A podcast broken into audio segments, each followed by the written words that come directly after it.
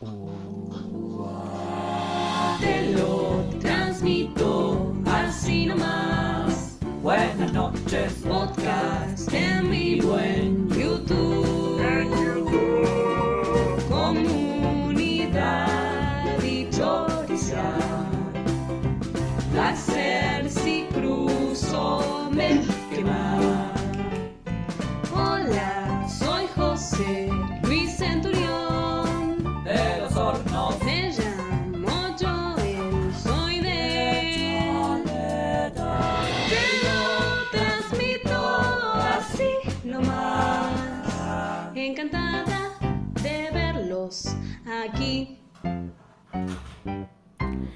Tuyo, Julis. Muy bien, y así comenzamos el programa número 238 de Te lo transmito así nomás. Muy buenas noches, Casper. Ay, no se escucha. No, Casper, no te escuchamos. Casper, hablemos. Hola, hola, hola, Ahí Ahí hola. está. Perfecto, buenas noches, buenas noches. Tenía el micrófono apagado, no pasa nada, no pasa nada. ¿Cómo te va, Jorge? Bien, Casper, ¿vos cómo estás? Bárbaro, acá con la pava en el fuego. Mirá. Buenas noches, gente. Buenas noches, Gaby Cerati, de Martin 721, Gaspi, Luli Semú, Marcelo Antesana, que dice palanganitis. Aguante pasapalabra, dice Sofía. El Toto dice palangana. La previa, así nomás. Hola, bella comunidad. Muchas gracias por estar ahí. A toda la gente que está en el chat. Si es un martes a las 21 horas, podés participar en vivo desde esa maravillosa ventana del chat.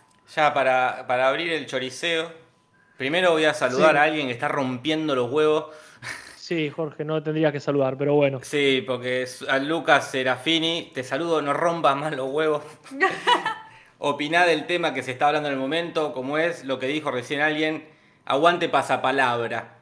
Quitaron pasapalabra Sí. para poner mamushka, Quiero hablar de eso, sí. un programa de mierda de Mariana Fabiani. Ese es qué el onda? eslogan. ¿Qué tan de mierda se puede volver la televisión? Yo la verdad que como estaba investigando para hoy, eh, no pude verlo. Mientras Jorge estaba viendo Mamushka, yo tenía Super M en la compu. Así que no escuché mucho de... No sé, no tengo nada para aportar sobre Mamushka. Es un programa de juegos donde hay como unas mamuscas gigantes ahí puestas que vos las abrís y sale una mamusca adentro que dice 50 mil pesos, 10 mil pesos, no sé. Y tienen que contestar la pareja concursante solamente preguntas por verdadero o falso. Te tiene una pregunta, por ejemplo, el nombre de Julis. ¿Es Gastón? ¿Verdadero o falso? La pareja está 15 minutos diciendo para mí que es falso. Para mí que es verdadero, ¿eh? No, para mí que es falso.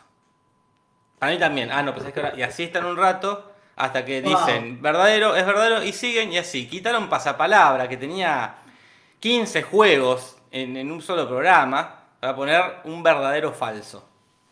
El que estuvimos viendo la otra vez es el de Guido Casca, que no sé si lo chusmearon en algún momento, pero que está haciendo un juego con los taxistas ahora y hace tipo fila de taxis en la puerta del canal y se meten los taxistas y tienen que responder preguntas, sacar un lingote de oro de adentro de un coso de vidrio y están con el auto en la puerta, así como todo muy acelerado. Que es como un concurso el más misógino o el más gorila. No, no, lamentablemente no. Pero es muy entretenido igual, no sé cómo ha seguido Casca. Sí. Sí, yo la verdad que me enganché el otro día. ¿Cómo puede hacer Guido Casca para vivir con él mismo? La plata, imagino, no la plata que gana, pero no ha hecho nada de calidad en su carrera ese hombre. No, mentira, hacía un personaje muy bueno en Grande Pa. Y Bah, hacía... El hijo de Chicharelli. Y hacía de piojo en chiquititas. No guarda, eh, para, Bueno. perdón, Jorge, no era el hijo de Chicharela, eh, no, no. o Ah, es perdón. verdad, él no era el hijo de Chicharelli. No, no, él era el novio de una de las pibas, pero la. Ah, para que se me está, se me corrió la computadora De. mal. Ahí va. Sí, De hacía del Angie. hijo de Angie, era la del medio, ¿no? Sí. Sí, ¿no? Ángela la Sí. del medio. Sí. Ah. Bueno, nos quedamos paralizados frente a, este personaje. Sí, Sí. perdón, pero. No tengo más nada para aportar sobre. Hay un chiste de humor gráfico que era a Nostradamus, lo estaban llevando como unos enfermeros de un loquero Y Nostradamus gritaba, dentro de muchos años va a haber una pandemia y la gente se va a entretener viendo gente sacando lingotes de oro de una caja de plástico, se lo juro. y se lo llevaban preso y era por Guido Casca. Es muy- lo que pasa es que es muy difícil sacar un lingote. O sea, nos dimos cuenta de eso, de una caja de vidrio. Parece muy fácil y no. ¿En dónde está lo complicado? ¿En el tamaño del lingote? Y el, de la- y el tamaño del agujero para pasar la mano. Es muy pesado, entonces tenés que hacer mucha fuerza con la muñeca para ah, subirlo y sacarlo. Yo no sé, yo puede que sea muy escéptico, pero yo desconfío de que sean lingotes de oro posta. Che, de lo que no desconfío es de lo que acaba de hacer Fabio Garifo, que ¿Qué dice, hizo? irónicamente Eh. dice, hoy no digo nada, pero sí ha dicho, y por, y por sobre todo ha colaborado con 30 pesos uruguayos, que a mí me encanta, porque siendo de otro país yo siempre puedo pensar que es muchísima plata, pero, Es que- Todo es más que el peso argentino. pero qué grande, gracias ahí Fabio Garifo, siempre dando la nota para bien, no como otros que dan la nota para mal. Y también creo que me podría estar dando un pie para arrancar con el sorteo. Hoy vamos a sortear una remera de Valkyria. Valkyria que hace remeras, vasos térmicos, tazas, de todo. Súper, eh, tiene diseños muy originales y además de muy buena calidad. Eh, lo digo sinceramente porque en casa tenemos varias cosas. Por ejemplo, la remera que siempre me halagan, de, dirigida por Quentin Tarantulino, es de los chicos de Valkyria. Entonces vamos a hacer un sorteo y vamos a recordar que el envío queda a cargo de la persona que gane. O sea, lo tendría que venir a buscar cuando la situación de cuaren- cuarentena se reorganice o, bueno. En- del planeta. entonces, Porque cada hay- día se agregan cosas que es como, y ahora la cuarentena te está prendido todo fuego, y ahora hay mosquitos tigres que transmiten 40 enfermedades, y el 2020 nos sigue dando regalos. Yo estoy haciendo, para comprobar la veracidad del sorteo, tengo acá en sorteados la lista de gente de la logia, te lo transmito, ya estoy haciendo una historia en Instagram, y voy a poner sortear, y se está procesando, y el ganador es Lucas Dicunzolo. Lucas Dicunzolo, Oh. te ganaste la remera de Valkyria. Felicitaciones, Lucas, felicitaciones, espero que estés acá en el chat, y si no, te enterarás por diferido, y la producción, te pones en contacto con producción, que te va a decir, eh, ve- vení a buscarla, básicamente. Sí, ahí recuerden siempre que siendo productos no perecederos, eh, los que nos dan nuestros sponsors, eh, entonces eh, siempre se puede esperar. Llegado el caso que se te complique ahora, no hay drama, estábamos viendo cuando pase todo esto, si, este, si hay maneras. No sé de dónde será Lucas, si estará Creo- escuchándonos o Creo si que está conectado. ¿eh? Creo que acá es Lucas SDC96. Ah, mirá qué bien. Bueno, dice, vamos, sí, a no ser que sea que se ponga contento porque un tocayo. Puede Pero bueno. Lucas, comentanos de dónde sos. La comunidad de los Lucas es muy unida, se festejan todo, todo el tiempo. Sí, pero Recordamos que estos sorteos los estamos haciendo como un beneficio adicional para la gente que está participando de la logia Te lo transmito, que está colaborando a través de Patreon y Mercado Pago para que este podcast pueda sostenerse a lo largo del tiempo. Así que bueno, toda la gente que está participando de la logia, vamos a ir sorteando cosas eh, de Valkyria, de Café La Bastilla, de Elementa Cosmética Natural, de Rapelo, que hacen ¿Querés que unas lo ponga pizzas. en pantalla? Dale, va- anda poniéndolo, está bueno. Ahí tenés. Son los sponsors. De Krum, que es un espacio de cómics y accesorios de La Plata, gente muy el amiga. almacén, eh, el almacén de cómics de la ciudad de La Plata. El, Así es. el almacén, me faltaba esa palabra clave.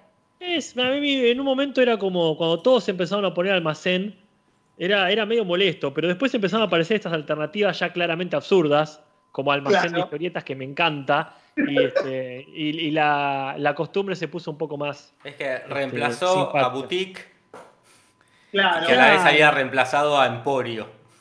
Que, que, que esa sí era muy fea. Es que era muy... nada supera a Emporio. En La Plata, eh, ay, ¿cómo se llama? Esperá. Eh, en La Plata hay un negocio que se llama el Emporio, para el Emporio del Burlete. ¿En serio? no te jodo. Hermoso. Estoy casi seguro que se llama El Emporio del Burlete. Y no podés superar, porque Emporio ya es una palabra graciosa.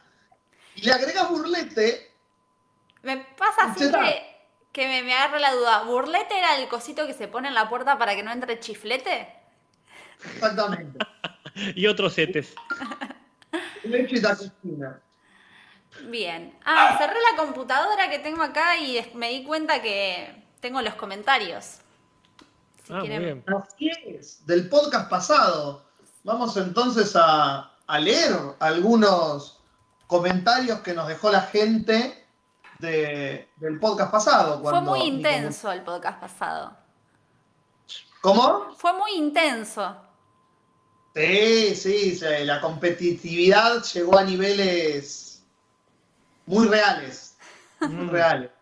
El estrés. Sí. Y fue solo el comienzo, porque sospecho que. Sospecho que es solamente una primera vuelta y que más adelante habrá revanchas. I hope so. Sí que sí. Bueno, yo estoy acá buscando en el celular para no tocar mucho la compu. Está muy bien, está muy bien. Así que si Eh. alguien tiene más a mano, por favor. Me intriga mucho lo que habrá dicho la gente de la semana pasada. Emilio Navarro dice, a mí me gustaría ver otro capítulo de este juego, pero habiendo filtrado un poco las tarjetas, cosa que no salgan esas chotas que te clavan 15 minutos. XD. Muy bueno el programa, chiques. Eh, y lo que pasa que ya si empezás a manosear las tarjetas, me parece que le quita un poco de veracidad. Claro, como que, ¿dónde está? ¿Dónde, ¿Cómo podemos aseverar que, que sigue siendo todo honesto? Porque también está esta cuestión de, ah, esta tarjeta le vendría bien más a una persona que la otra, no sé, como que entras en muchas... se ponen en juego muchas cosas. Claro, claro. Bueno, vamos a buscar otro, otro comentario. Acá Eh, tengo, por ejemplo, mm, sí. mm, un com- perdón, ¿no? Sí. Dígame. Un comentario de Luli Semú. No es el que leíste vos, ¿no? No. Dice, no puedo creer que me- lo que me reí con este podcast. Amé todo. Nati competitiva, Casper enojado, Jorge conductor de TV y Julis ganador indiscutible. Saludos desde Mendoza. Dice que nos adora. Gracias Luli Semú. Gracias, Luli. Y Federico Aballay hace seis días dice, Jorge, ¿estás listo para conducir tu propio programa en TV a la tarde y con egresados? Acompañen a Casper en un juego de rol. Dice abajo. Quiero reemplazar que- a Mariana Fabián y Mamushka. Sí, reemplazar, ya está. Mamushka se levanta por el programa de Jorge, te lo conduzco así nomás. ¿Nunca te llamaron Y- para pasapalabra? Como figura de internet. Yo una vez había puesto que quería, quería participar y la productora que dijo de sumarme, pero yo quería como. No quería como invitado, el invitado famoso, yo quería ir a jugar. Porque Claro. lo más lindo de Pasapalabra es el rosco. Y el invitado famoso no va al rosco. No. Eh, y además, con todo respeto a la gente, a los famosos que van a Pasapalabra, me parece como un- uno de los últimos eslabones. el famoso de Pasapalabra me parece, me da una angustia. con respecto a... también puede ser de los también puede ser de los primeros. ¿De qué? No, De no, los bueno, primeros. no sé, eh, si es una cadena circular. No, no es seguro, no. Pero ver que a veces está Rodrigo Rodríguez, eh, Diego Pérez, no sé, me angustia muchísimo. Y no, no quiero. Si soy de. Cuatro participantes del bar que voy a mencionar hoy. Claro, es, es el avión de los Simpsons que va al sol. Esos son los, los- Y yo, no, no, prefiero no. Si voy, si quería, yo quería jugar, a competir. Claro. Pero completando, completando el comentario que de Federico Aballay hay que preguntar, Casper, ¿estuviste haciendo tu, tu partida de rol eh, aparte del podcast? ¿Cómo estuvo eso? Sí, bueno, un poco accident- un muy accidentado en la parte de en la parte técnica, porque no, no fue una comunicación tan fluida como esta. este, Claro. Así que, pero, pero la, la partida en sí salió muy bien. Le agradezco de vuelta a Pablo Moro, que, que es este ya como un fijo este, rolero.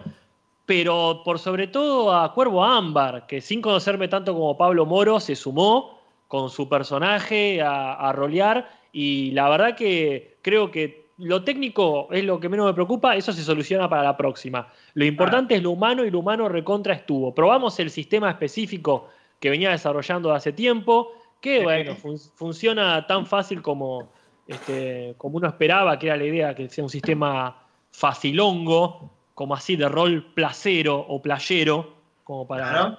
como light, pero salió muy bien y por sobre todo también porque la gente acompañó, así que yo le agradezco mucho a la gente que, que se suma a Twitch, recuerden ahí, tengo el Twitch de Casper Uncal, que se agradece mucho que se sumen y, lo hagan crecer, al igual ya que estamos también, de que el canal de YouTube, siempre se agradece que vayan a Casper Uncal en YouTube y se fijen los repasos de literatura que uno sube.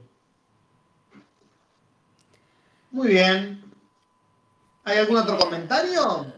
Sí, no lo leí, así que lo voy a leer a eh, Luli Semu, porque a veces decís, bueno, filtrás un poco, como para no leer, qué sé yo, algo que sea muy largo por ahí, o, pero bueno, hay veces que decís, bueno, no, no filtro. Luli Semu dice, Justo lo leyó Casper. Ah, claro, Luri Semu, claro.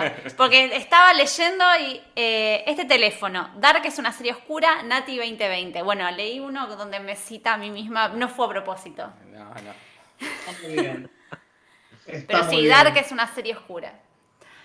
Y Yael Dugwen se autocita hace cinco días y dice, citándolo a Casper, eh, la semana pasada dice, Yael la está combatiendo con, man- con manualidades, indeed, dice Yael, y le agradecemos de vuelta por el regalo hermoso de... Pero si tenemos cámara lo voy a mostrar.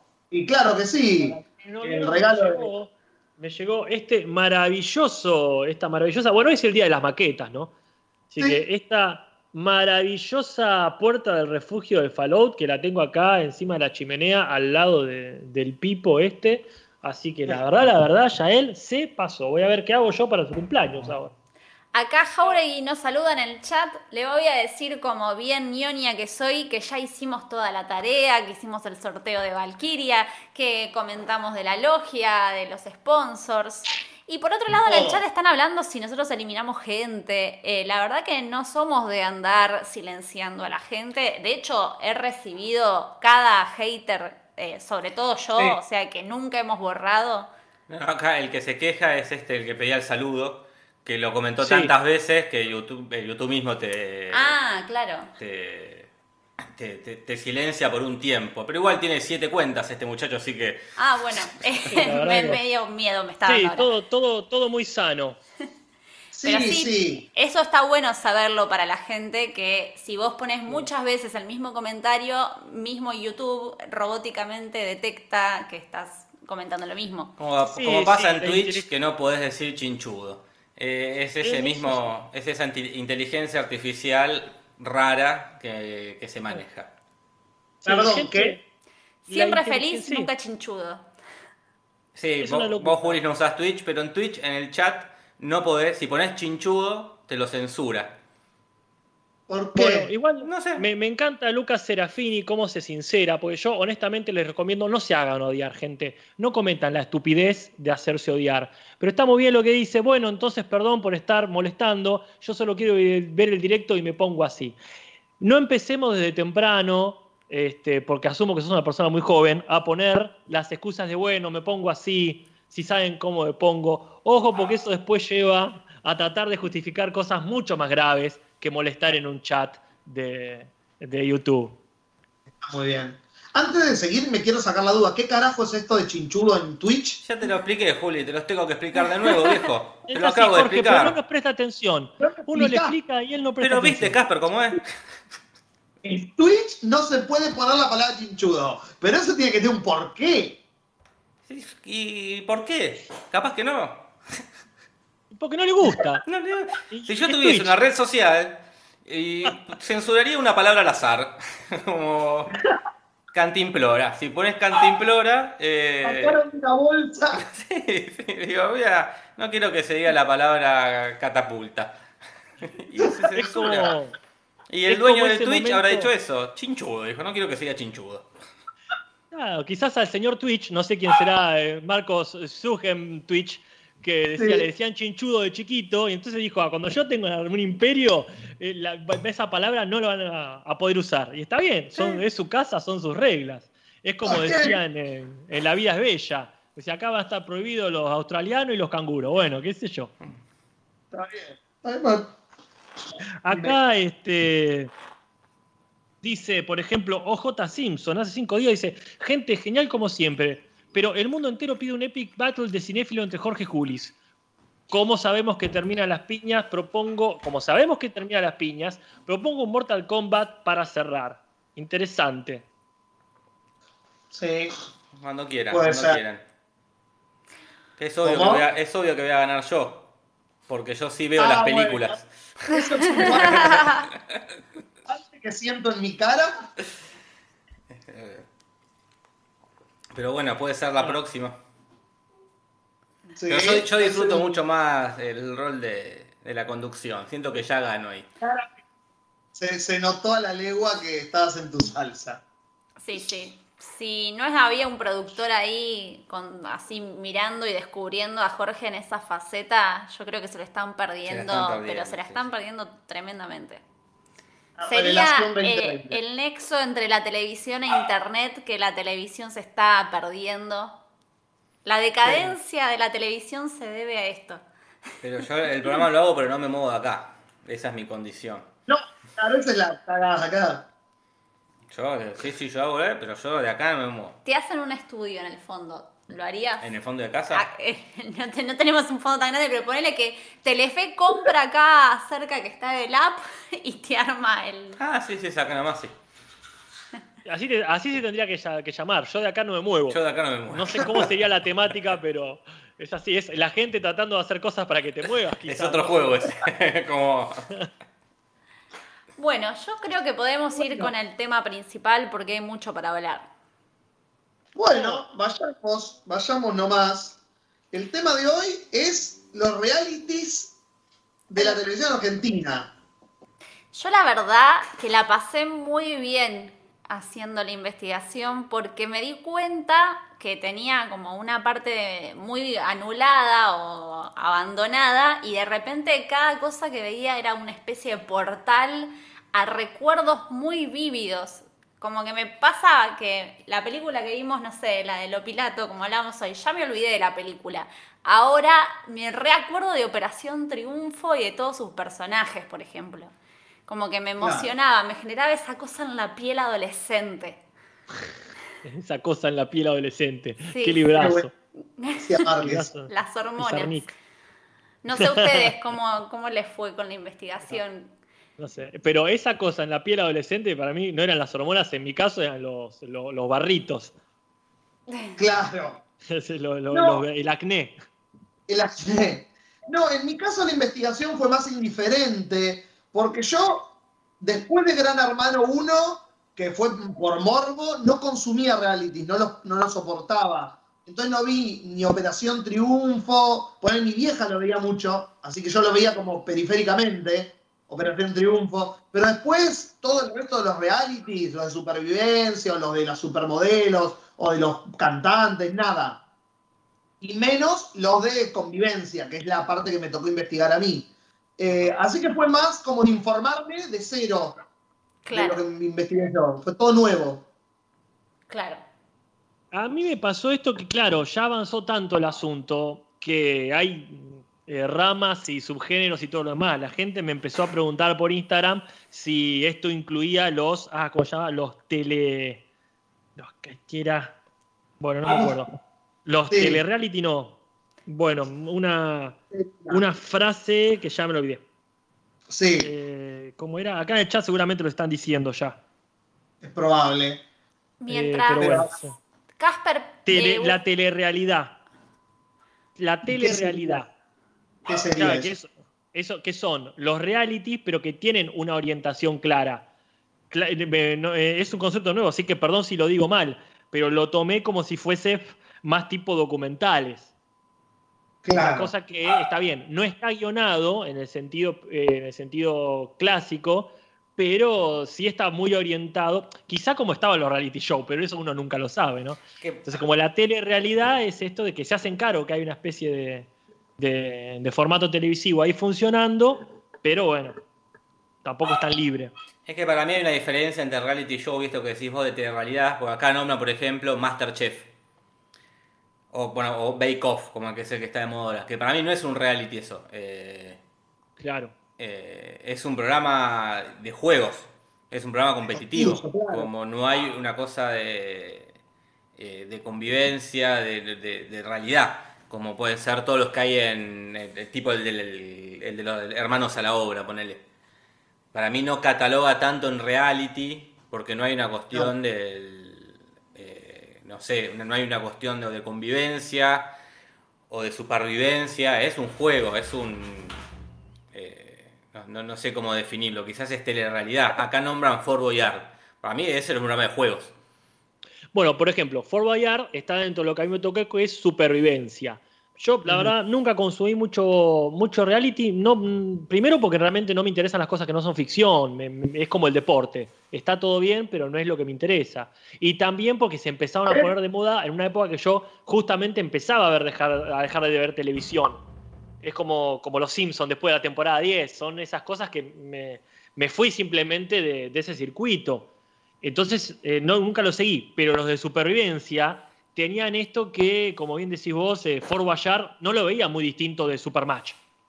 Claro, para mí Fort Boyard es juego, no, no, no cataloga en reality. Como si, supongo que vas a hablar de Expedición Robinson.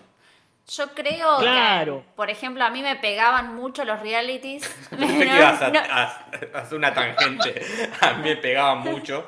no es literalmente. Y me refugiaba en los realities. Sí, ok.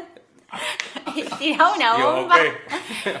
eh, y Baja el rating y Nati empieza a tirar. Sí, sí. me interpelaban mucho los realities y creo que es media la función que cumple ahora todo lo que es las figuras de Instagram o youtubers en los adolescentes ahora, ¿no? Como que hay una cuestión de tener cierta conexión con la persona porque sabes de su vida y porque, no sé, tienen amoríos y porque le pasan cosas y... por- Entonces me pasaba, creo que eso en la adolescencia, que es un poco lo que pasa ahora, no sé, cuando la gente ve historias de Instagram de Mica Suárez. Somos voyeur por naturaleza. Nos gusta Ah. estar en la vida de los demás. Qué Ver buena la vida esa, de los ¿eh? demás. Fort, Fort Boyard está buenísima. voyeur. Lo pensé, lo pensé y no sabía cómo armarlo. Gracias, Kat. Pero somos voyeur por naturaleza, como que siempre nos gustó estar adentro de la vida de los demás y que no sea guionado. Pero todo era guionado. Claro. Es que en realidad, a ver. eh, no el- creo eh, que reality sí. no haya sido guionado. el, el reality show, que lamento este, no haber estado más preparado para este programa, pero bueno, como dijiste vos, vino bien la investigación para descubrir cosas, eh, es una especie de versión eh, inflada del chusmerío.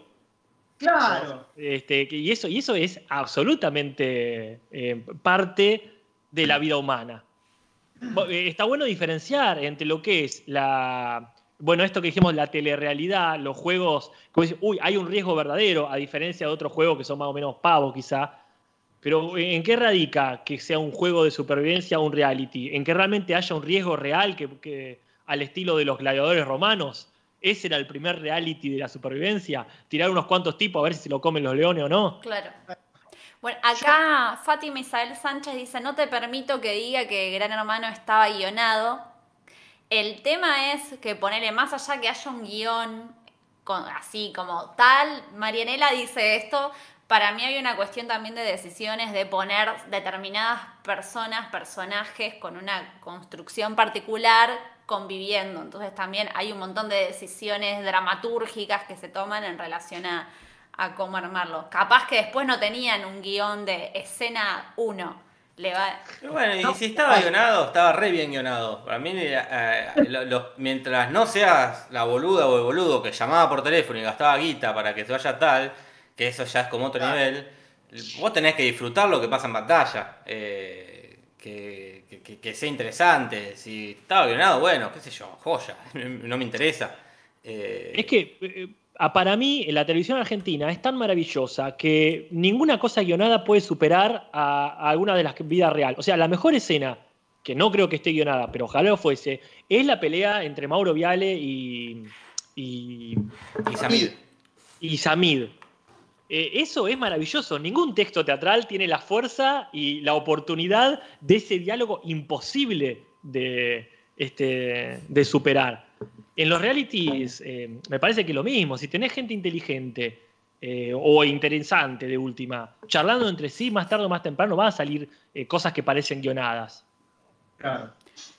Bueno, vamos. Pero, Perdón, pero a- le- a- a- el teatro le debe un montón al chumerío reality. La Casa Bernarda Alba es el producto de que eh, Federico García Lorca se haya metido en un pozo seco a escuchar por ahí lo que pasaba en lo de la vecina. Entonces de ahí sacó escenas maravillosas, porque en realidad la vida está llena de cosas recontra interesantes a nivel dramatúrgico. Pero coincido con Jorge totalmente, que en realidad no importa si está guiado o no. Lo que importa es que el resultado sea efectivo.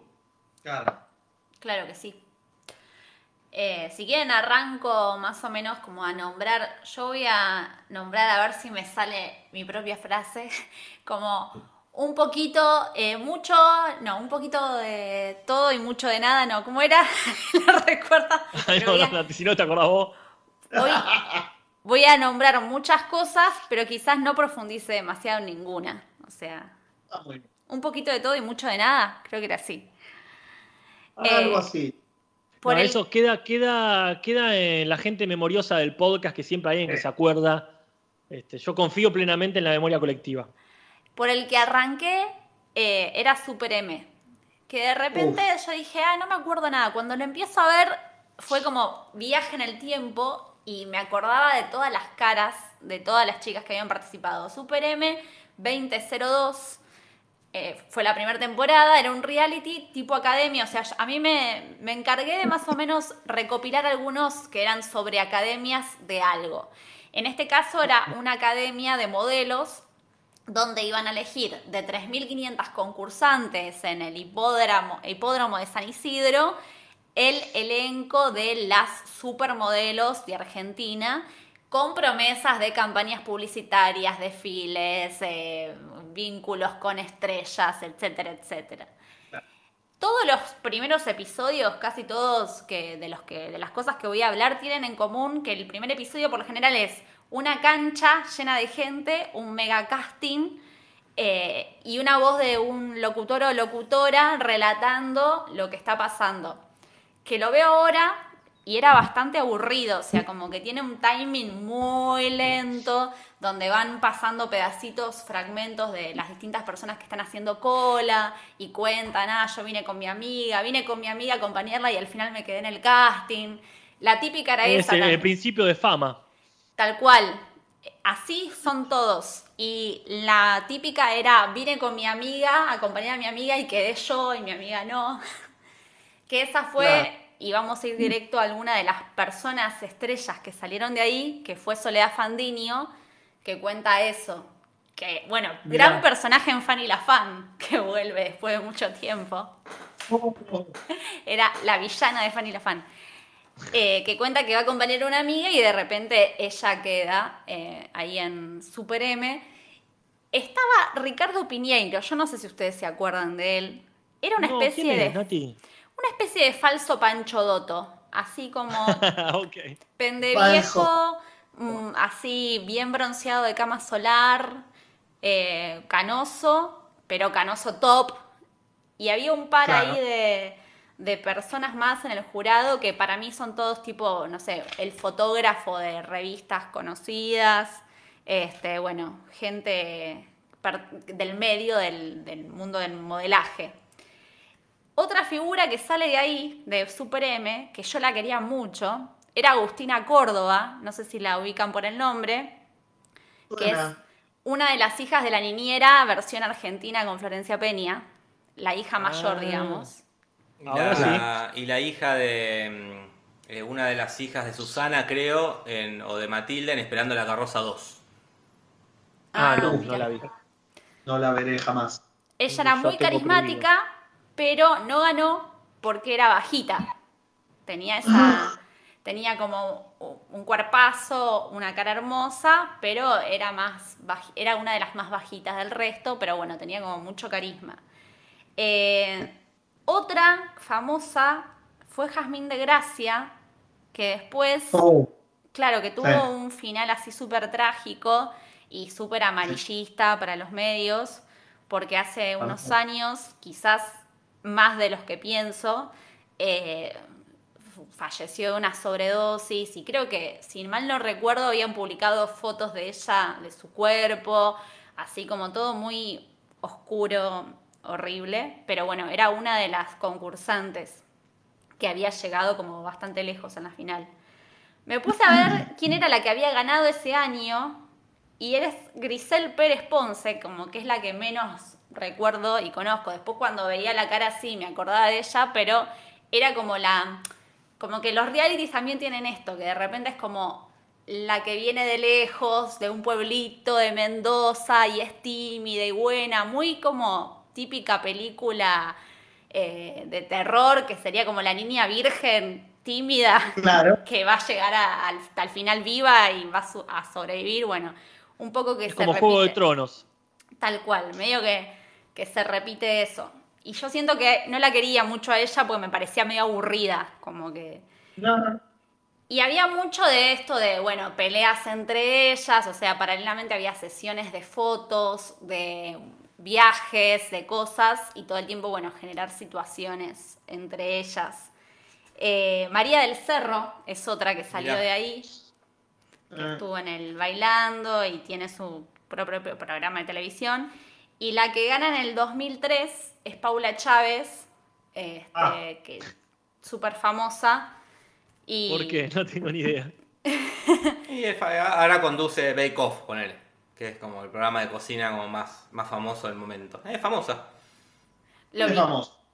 Lo vi Cascas, eh, Bake Off. Yo lo empecé a escuchar por Twitter, porque todos los domingos es tendencia en Twitter y era, y todos los días me llegaban mensajes, todos los domingos me llegaban mensajes, Nati, ¿te pareces a Samantha de Bake Off?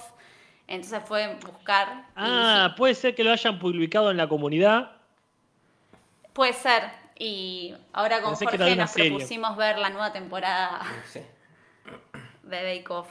No sé si quieren ir alternando porque me di cuenta que tengo un montón de, de material y como que seguiría hablando si quieren ir como comentando de otro y vuelvo yo o sigo. Yo voy a seguir acá, voy a seguir acá porque lo dijeron en el, lo dijeron en el chat. Supongo que hablando de la controversia de qué es reality y qué no es reality, mencionaron combate. ¿Ustedes vieron combate? No. No. Porque ya éramos ah, más grandes nosotros ahí. Sí, está muy bien. Es del 2014, me parece. Lo tengo acá en el machete. Sí. Y claro. y encima salía por el 9. Creo que hay dos cosas que te juegan en contra. Una, que te sacaron un reality alrededor de 2015 y otra que sea por Canal 9. Ya está. Y yo creo que tiene que ver con esto de que no es realmente un reality. Como que la gente que quiere ver realities no va a seguir combate que, por ejemplo, tenía que ver con eh, grupos que competían entre sí por puntos.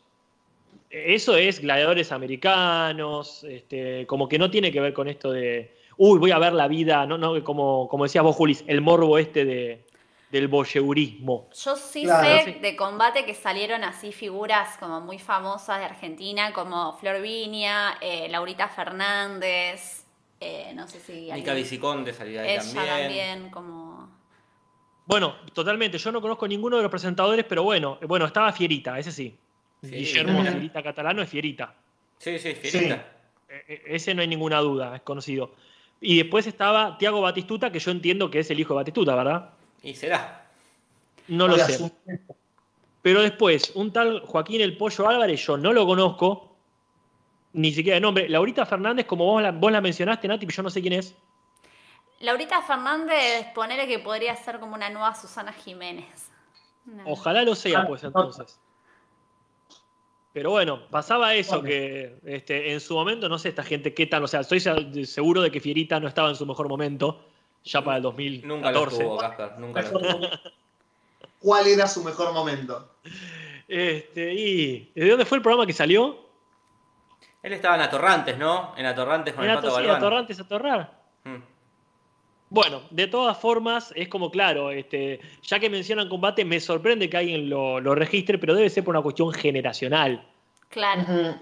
En general, los reality que uno le podían llegar a interesar, en todo caso, de supervivencia, eran los que eran realmente de supervivencia. El mejor de los cuales nunca llegó, lamentablemente, a concretarse. Yo me di cuenta. de supervivencia. Que, ¿Cómo? o sea, yo me di cuenta que los realities que de los que voy a hablar pasaron hace casi 20 años. O sea, como que Mm. mucho tiempo. Sí, mal. Los era cuando nosotros veíamos la tele. Principio del 2000. Claro. Mm. Sí, pero se extendieron muchísimo más de lo que yo pensaba con estas variantes de ya Sí, empezar sí. a encontrarle.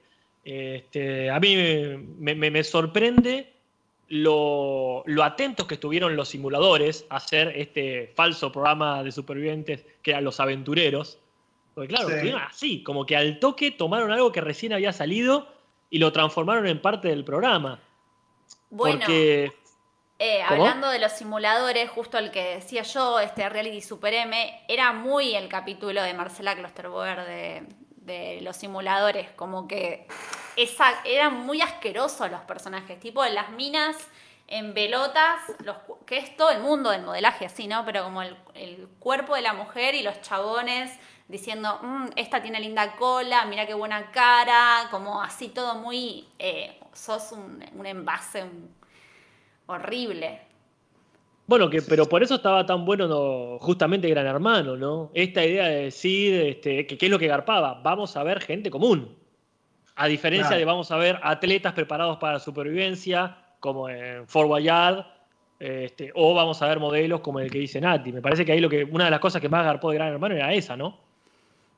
Y sí. y Igual sí. eran medio también, o sea, para mí eran del elenco, todo el elenco muy hegemónico, con una o dos personas que eran más como las personas comunes, como que era todo muy así.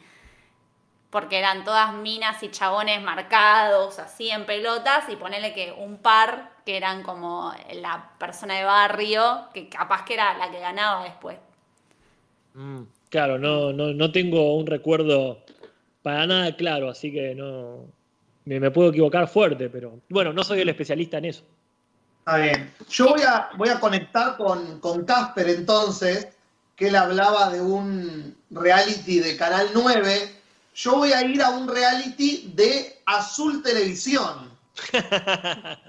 O sea, más triste todavía que Canal 9, este proyecto de rebranding que tuvo Canal 9 de Azul TV. Para mí se la rebancaba igual, ¿eh? Azul Televisión en ese momento. Como que ahora el recuerdo es re cringe, pero como que en ese momento había grandes programas ahí. Y uno de esos grandes programas fue Reality Reality. Este reality show de famosos conviviendo en una casa por unos meses a ver quién ganaba, creo que 10 mil pesos o algo por el estilo. Algo que en ese momento, en el 2001, era un montón de plata. Y estaba viendo los participantes, ¿no? De, de esa casa. Voy a empezar por la gente que no sabemos quién es. Por ejemplo, Martín Carpan. Levantamos la mano si alguien lo conoce. ¿Dijiste Campi? Martín Carpan. No. A ver, voy a Mirá. No, Mira, Julis, el que sí sé quién es es Sí. Nixo87, que no sé si acaban de verlo, en el, no sé si pasó recién, Sí. pero en No. el chat acaba de colaborar, como bien dice, con un hermoso granito de arena que tira 10 pesos argentinos. Y creo que eso es lo lindo de este sistema. Vos podés poner poco, mucho, da lo, lo importante es la intención. Así que se agradece muchísimo ahí este, esa colaboración. Bienvenida sea. bien. Eh, es un tipo que hizo alguna televisión, algunos programas. Ah, sí, sí, red de novelas. Acá lo tengo. Nati lo conoce. Muy bien. Se parece a Chris Evans. Sí, A ver. Sí, muy Se de novelas. sí. Eh, pero hizo algo, sí, ahí lo tiene en la tele, un galancito. Hizo algunas cosas y hoy no sé qué hace. Hoy en día lo había leído, pero en este momento no recuerdo. Porque mi combo está andando como quiere. Después tenemos algunos de los otros participantes. Octavio Borro. Octavio Borro había sido famoso por estar en Jugaste conmigo. Ah, Octavio, Octavio, no, que lo tenés que presentar, Octavio de Jugate conmigo. Sí. Ah, bueno, está bien. Ese es su apellido. Octavio, Jugaste conmigo, eh, también llamado Octavio Borro, estuvo en la casa y no hizo más nada. Eh, después tenemos a Pía Galeano. Pía Galeano, que no tengo la menor idea quién es. Y Google tampoco, porque si la buscas no aparecen muchas cosas. La verdad. Pía Eh, como Galeano. Pia Galiano, sí. Después tenemos a los más conocidos, digamos, tenemos a Emilia Masser, actriz de Vulnerables y Culpables. acá se, perdón Juli que te interrumpa, acá se- había una muy buena fusión en este programa de famosos en picada y famosos en ascenso. Los que Ah. nombraste iban en picada, Emilia Basser en picada. Vamos en picada, vamos en picada con Eda Bustamante. Pica, pero para, ya había en picada desde, desde el tiempo. Los- Perdón, pero sí, Sí. la reubico a Pía Galeano, a Pía Galeano, sí. Re de novela también. A eh, ver, a ver. Nati, es sí, una sí. foto tuya esa. Claro. Che, gracias a Victoria Elizabeth, que nos tira 50 pesos argentinos con un Ah. hermoso sticker que dice Keep it up. O sea, mantengámoslo arriba y por vos, Victoria, lo vamos a mantener tan arriba como quieras. Me encanta porque aparte es como una breaking news y sale. Sí. Este, es, es muy divertido esta interacción. Seguimos Muchísimas con, la, seguimos con los famosos en picada y tenemos a Fabián Macei. Fabián Macei que se había hecho semi conocido, después estuvo en Campeones de la Vida. Ese fue su, pico, cuando hacía de Garmendia. fue Garmendia en Campeones de la Vida. Y su segundo pico fue casarse con Araceli González. Ese, Claro. ese fue su... Porque ahí, para mí, tipo mafioso, Suar le cerró las puertas de la televisión. No me Ah. extraña, para nada. Después tenemos a Gisela Barreto, Picada y tuvo su ascenso. que lamentablemente después ahora resurgió por ser un personaje funesto y horrible. Gisela la Barreto era, era como la villana del, de Reality Reality, me acuerdo, era como la mala. Siempre Tenía- villana ella, siempre forra. Que tiene sentido. La gente no se acuerda de esas cosas, entonces. Nah. No. Tenemos a Jessica Schultz, que era, es una actriz un poco conocida, una mina que si la googleás la viste en un par de cosas, pero no Acá Mr. Pérez, perdón, pero Mr. Pérez tira la pote. Juli se está nombrando los famosos que van en el, cohete, en el cohete hacia el sol. Y sí, Mal, esos Sí, estarían sí. hoy en pasapalabra. Eso que- mal. Después tenemos a Emilio Bardi, que es un eterno actor de reparto, muy buen actor, que ver, a ver. El, Nati, el papá de ahí. Carlitos. ¿Cómo? Emilio Bardi es el papá de Carlitos, de Ah, Amigo listo. Eh, Juli, tenés que presentar a la gente bien. Pero no veía Amigobios, entonces no tengo esa No referencia. importa, ¿No no veías importa, amigobios? Igual le importa, es el papá de Carlitos. No sabía. No veía Amigobios. Yo, yo Siempre hace tampoco de veía pobre. Amigobios. Sí. Como que. Y después, claro, siempre hace pobre, sí. En el último de las famosos en decadencia tenemos a Alejandra Magluf, que era una actriz y comediante que había trabajado con Gasalla, una excelente comediante que eso fue la picada y últimamente yo no la oigo nombrar hace más de 10 años. Y después tenemos el otro lado, lo que venía en el surgimiento. Claro. No, perdón, Tenemos. perdón, perdón. Pero, ¿me- ¿mencionaste a Camero? No, lo estaba dejando, estaba Ay, dejando a la- perdón, pero, claro, pero perdón, perdón, pero estás mencionando en ascenso y se- No, porque iba a dejar a dos para el final. la diva y. No, perdón, ¿Qué? perdón, pero, la próxima decís, disculpame, pero ahora decís, bueno, dejo uno No. para el final. Porque Está si no, bien, está bien. te Está cago, bien. te cago sin saber. No era con mala intención, Juli, disculpa, pero No, por favor. el- En ascenso, en ascenso tenemos a eh, Marisol Otero. Marisol Otero, que es cantante, actriz, ahora está haciéndose más conocida. Eh, después tenemos a Maxi Gione. Maxi Gione, que estaba apareciendo en ese momento de hacer mucha televisión, eh, actor platense. Platense, Era una lástima. Y ahí adentro y era como, ¿por qué estás ahí? Era uno de mis favoritos. ¿Cómo? Era uno de mis favoritos. pero porque era Y era- platense. Porque era como más el actor más perfil bajo, que actuaba bien, como no sé, tenía un perfil más de actor de, más como yo, lo que para mí era el teatro. Claro. Después tenemos a Sabrina García Arena, que hoy es muy conocida, se fue a triunfar a España y hoy la super pega ya haciendo de todo en España. Eh, y finalmente, del el que se hizo más famoso de todo el elenco, que es Gonzalo Heredia. Pará, No, yo no sé si no te quiero. Te falta una también. ¿Quién me para? Tú, tú, tú, tú, tú. ¿Quién? ¿Quién Acá me la falta? gente pregunta, Juli, disculpa, la gente pregunta dónde tenés el machete. Yo asumo que En el techo lo tiene. En una página de la lista, obviamente. eh, decime que no está tu abuela ahí arriba sosteniéndote el cartel. Mirás para arriba y digo, ¿quién le está haciendo? Voy a decir que sí y nunca mostrarlo y que la gente lo crea. Decirle a la señora que se siente. Se los estoy haciendo sostener ahí incómodamente. Está ahí levantando, tiene, tiene como en un. como. como en un. ah, ¿Cómo se llama? Este, en un remate, va levantando la paleta con tal, tal otro. Pero ¿quién me falta, Jorge? Eleonora Wexler. Eleonora Wexler no estuvo en Reality Sí, sí. Reality. Sí, sí. Ay, no me No me acordaba. Los dos más famosos, los que, los, los que más la pegaron de, de ese reality es Eleonora Wexler y Gonzalo Heredia. Lo voy a buscar ahora porque Por no, Ah, y, ningún- y el ganador. ¿Nombraste al ganador? No, ahora iba a ir a ese. Porque ese también la pegó. Eh, ahora voy a ir a Eleonora al, al ganador, pero. Qué diosa que eh, es Eleonora Wexler. El otro día la veía en la tele y es como que está como si tuviese 20 años. Formol, sí, es increíble. Pero bueno, no me aparece acá, pero te creo Sí, por, sí. eh, porque A bueno. lo mejor vos- pidió, a lo mejor pidió que la saquen, que borren. probable que borren todo, todo registro de que estuvo ahí adentro. Eh, Gonzalo Heredia tiene 19 años cuando, cuando estuvo ahí, salió. Yo estaba viendo videitos de, de, de reality. Reality era espantoso cómo actuaba, pobre. Eh, pero antes Pero perdón, Juli, pero contale un poco a la gente de qué trataba, porque.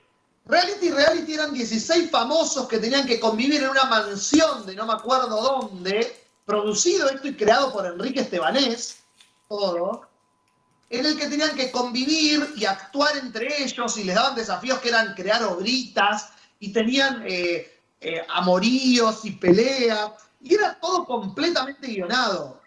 Años después, Emilia Mazar salió a decir que le pasaban eh, como escaletas de personajes que ellos tenían que interpretar, como vos sos la que se pelea, vos sos el que se enamora de todas, vos sos el borracho, y cuando digo vos sos el borracho, me refiero nada más y nada menos que el señor Juan José Camero, la estrella indiscutida para mí de ese reality, y persona que yo lamentablemente pensé que estaba muerta. no, lamentablemente decís porque no estaba muerta. Totalmente. Yo lamentablemente digo, pobre, pobre él, asumí que había muerto, pero no, solo su carrera. Eh, una lástima, el tipo, o sea, Nazareno Cruz y el Lobo. Claro. Pa- para quienes no. Digo porque, claro, eh, la gente tiene derecho a no conocer quién es, pero seguramente le suena la película que acaba de mencionar.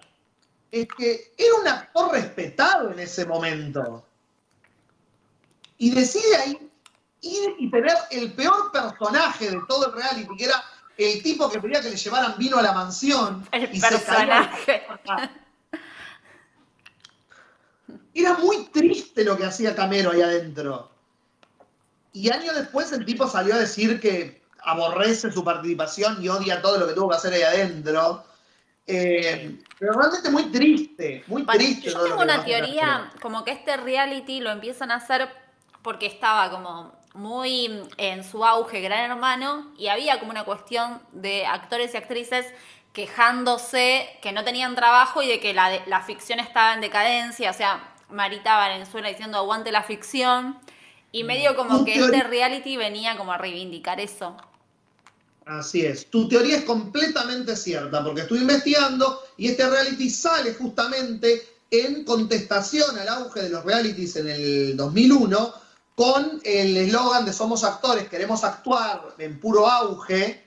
Este reality sale como para demostrar que los actores también podían ocupar ese lugar para correr un poco los realities de ese lugar de fama que estaba teniendo en ese momento. Bueno, pero eso explica por qué estaba relativamente guionado. Es decir, si son actores y solamente trabajan a través de guiones, algo les tenés que dar. Yo me acuerdo de esas experiencias muy nefastas, que por eso no hay que mostrar mucho la cocina de la actuación. Cuando les decían, a ver, hay que hacer un ejercicio. Por ejemplo, ¿cómo demostrás poder? Y estaban ahí diciendo, poder, poder, un, un asco, un asco. Pero claro, ese es su mundo, no, no es un mundo muy mostrable. No, Voy a decirle no, a la no, no. gente que me inhibió. Voy a sacarme la pastilla. ¿Qué? Porque están diciendo en el chat que se escucha mucho mi pastilla y me inhibí, así que me la voy a sacar. Me la saqué. Bueno, Allá vos, Nati.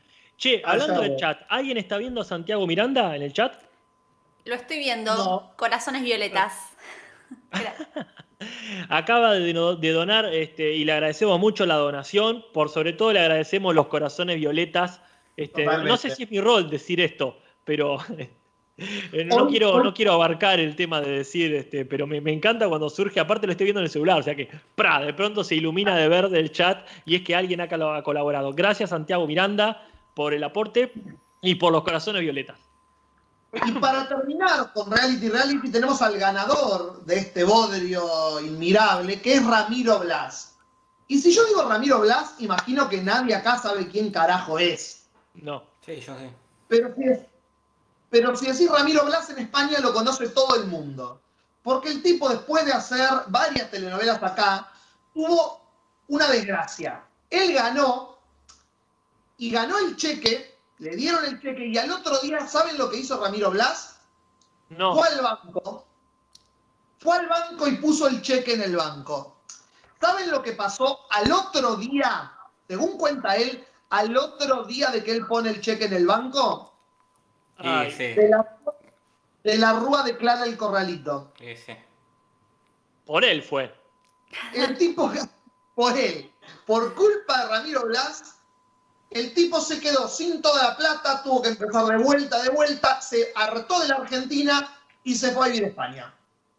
Con tanta suerte que empezó a pegar papeles en todos lados, en todas las novelas, y hoy en día es famoso por ser el antagonista de Vis a Vis, una serie sobre una cárcel de mujeres española que es muy exitosa, con un montón de temporadas, que ahora creo que sale un spin-off y todo de la serie, y él era el villano principal de la novela. O sea que la carrera le sonrió años después al tipo, al ganador de Reality Reality, con protagónicos en La Madre Patria. Está bien, eso- perdió el papel de, perdió el papel del cheque, pero ganó los papeles protagónicos. Bien ahí. Así es. Perdón, hablando de papeles. Victoria Sí. Elizabeth está pagando en el chat para que me dejen comer tranquila y yo necesito leer esto. Come, Natalia, come tranquila, que no te, Deje a Nati con su caramelo, dice. Y sí.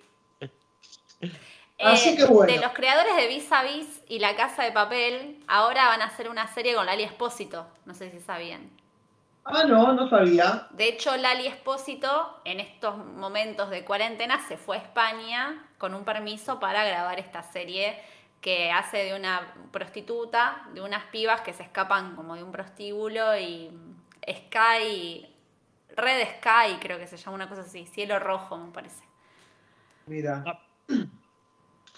Así que bueno, eso es todo lo que tengo para decir de la gente de Reality Reality. Yo creo que estamos todos esperando hablar de el reality, ¿no? Ya son las 10 y yo tengo mucho que decir, a lo mejor sobre supervivencia.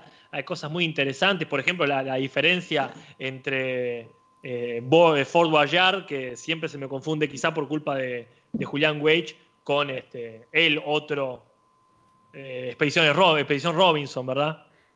Pero me parece que en realidad, en realidad lo importante es el reality, si no me equivoco. Bueno, córranse, perras. Porque acá vamos a hablar de un reality, de un reality de verdad. Nada de pavaditas, de combate, de, de, de borracho en la pileta. Es el reality, el- la madre de todos los realities. Y si yo podría decir, el programa que salvó la televisión argentina. Eh, porque es un, obviamente es un programa que es, eh, nace en plena crisis argentina. Sale en el 2001 eh, mes, en marzo, meses antes del, del gran, la gran crisis, pero eh, ya en un año que se venía yendo todo al carajo, ¿verdad? Y se encuentra en Gran Hermano un formato baratísimo.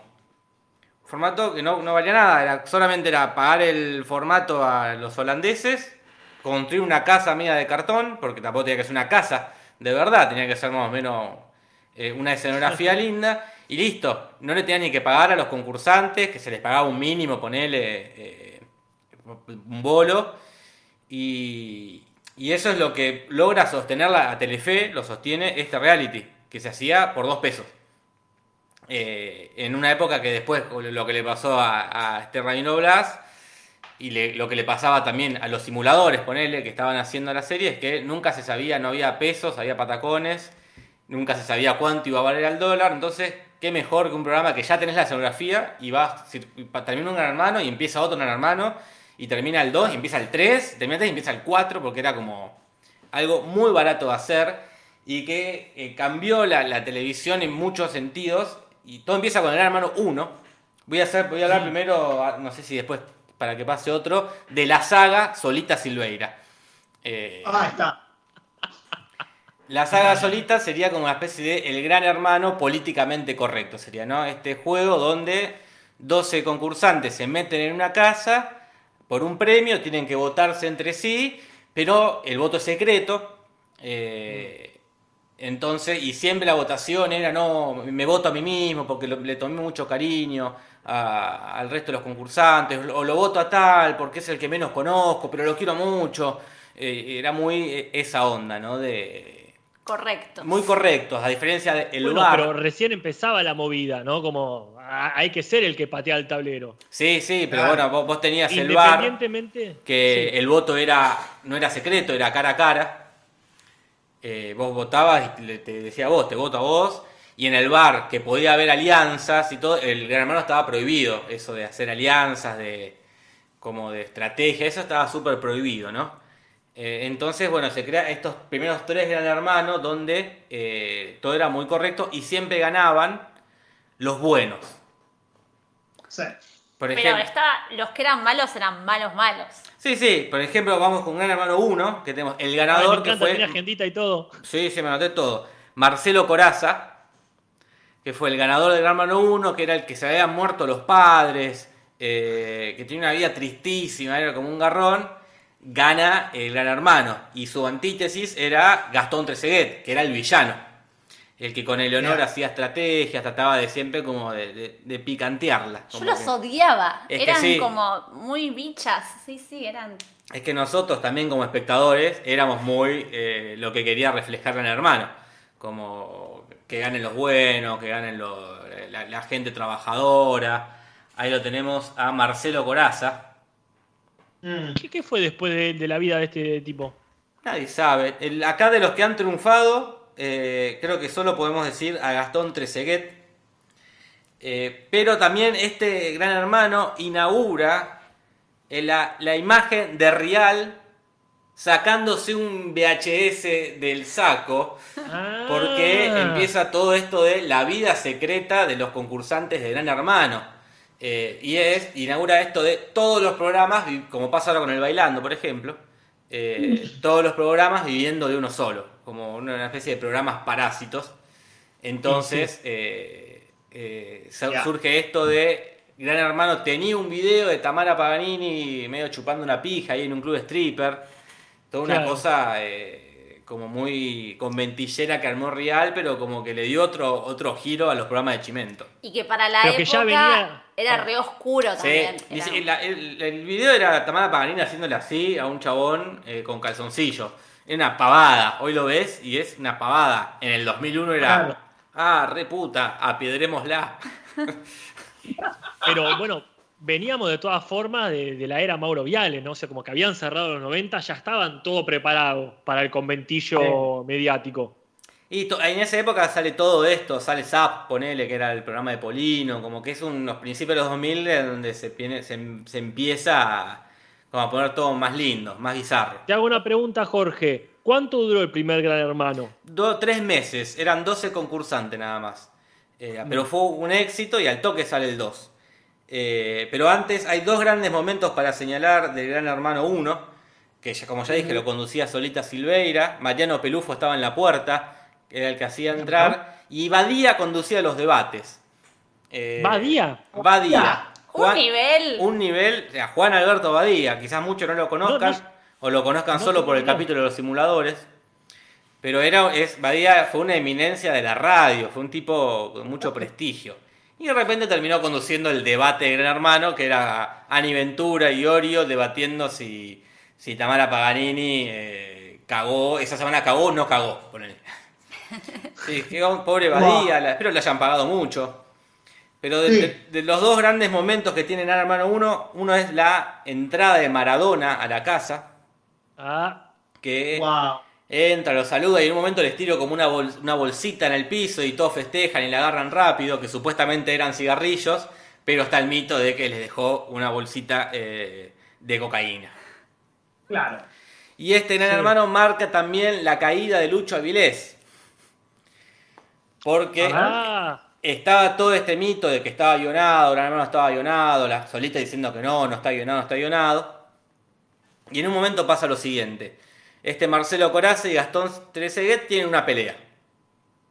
Una pelea, se pelean, se putean, pa, pa, pa, pa, queda ahí.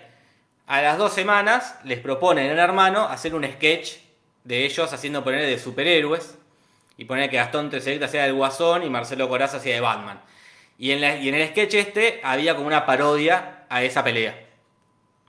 Entonces es- estaban ensayando, eh, tuvieron que ensayar esa- ese sketch. Y decían, ensayaron la parte de, de la pelea. Lucho. Avilés invirtió lo- el orden de los hechos. Puso primero el ensayo y después la pelea original. eh, Denunciando que era, ah, miren, se les escapó, ¿cómo ensayan? Pero creo que no sé si lo cagaron a Lucho Avilés de la producción o se la jugó Lucho Avilés. Pero Y dijo, si sale, sale. si sale, sale, pero quedó como el, o sea, quedó como el orto y fue como, bueno, listo, Lucho ya fue. Es la edad es real. que está bien, una gran símbolo de cambio de época. Sí, Lucho sí. Avilés, para quienes no lo conozcan, es el padre, lo hemos mencionado varias veces, ¿no? Pero es el padre de los programas de Chimentos. Sí. Él era Indiscreciones, ¿verdad? Claro, el maestro de la.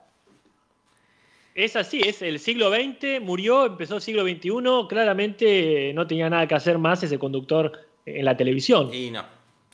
Entonces, bueno, termina con picos de 30 puntos de rating.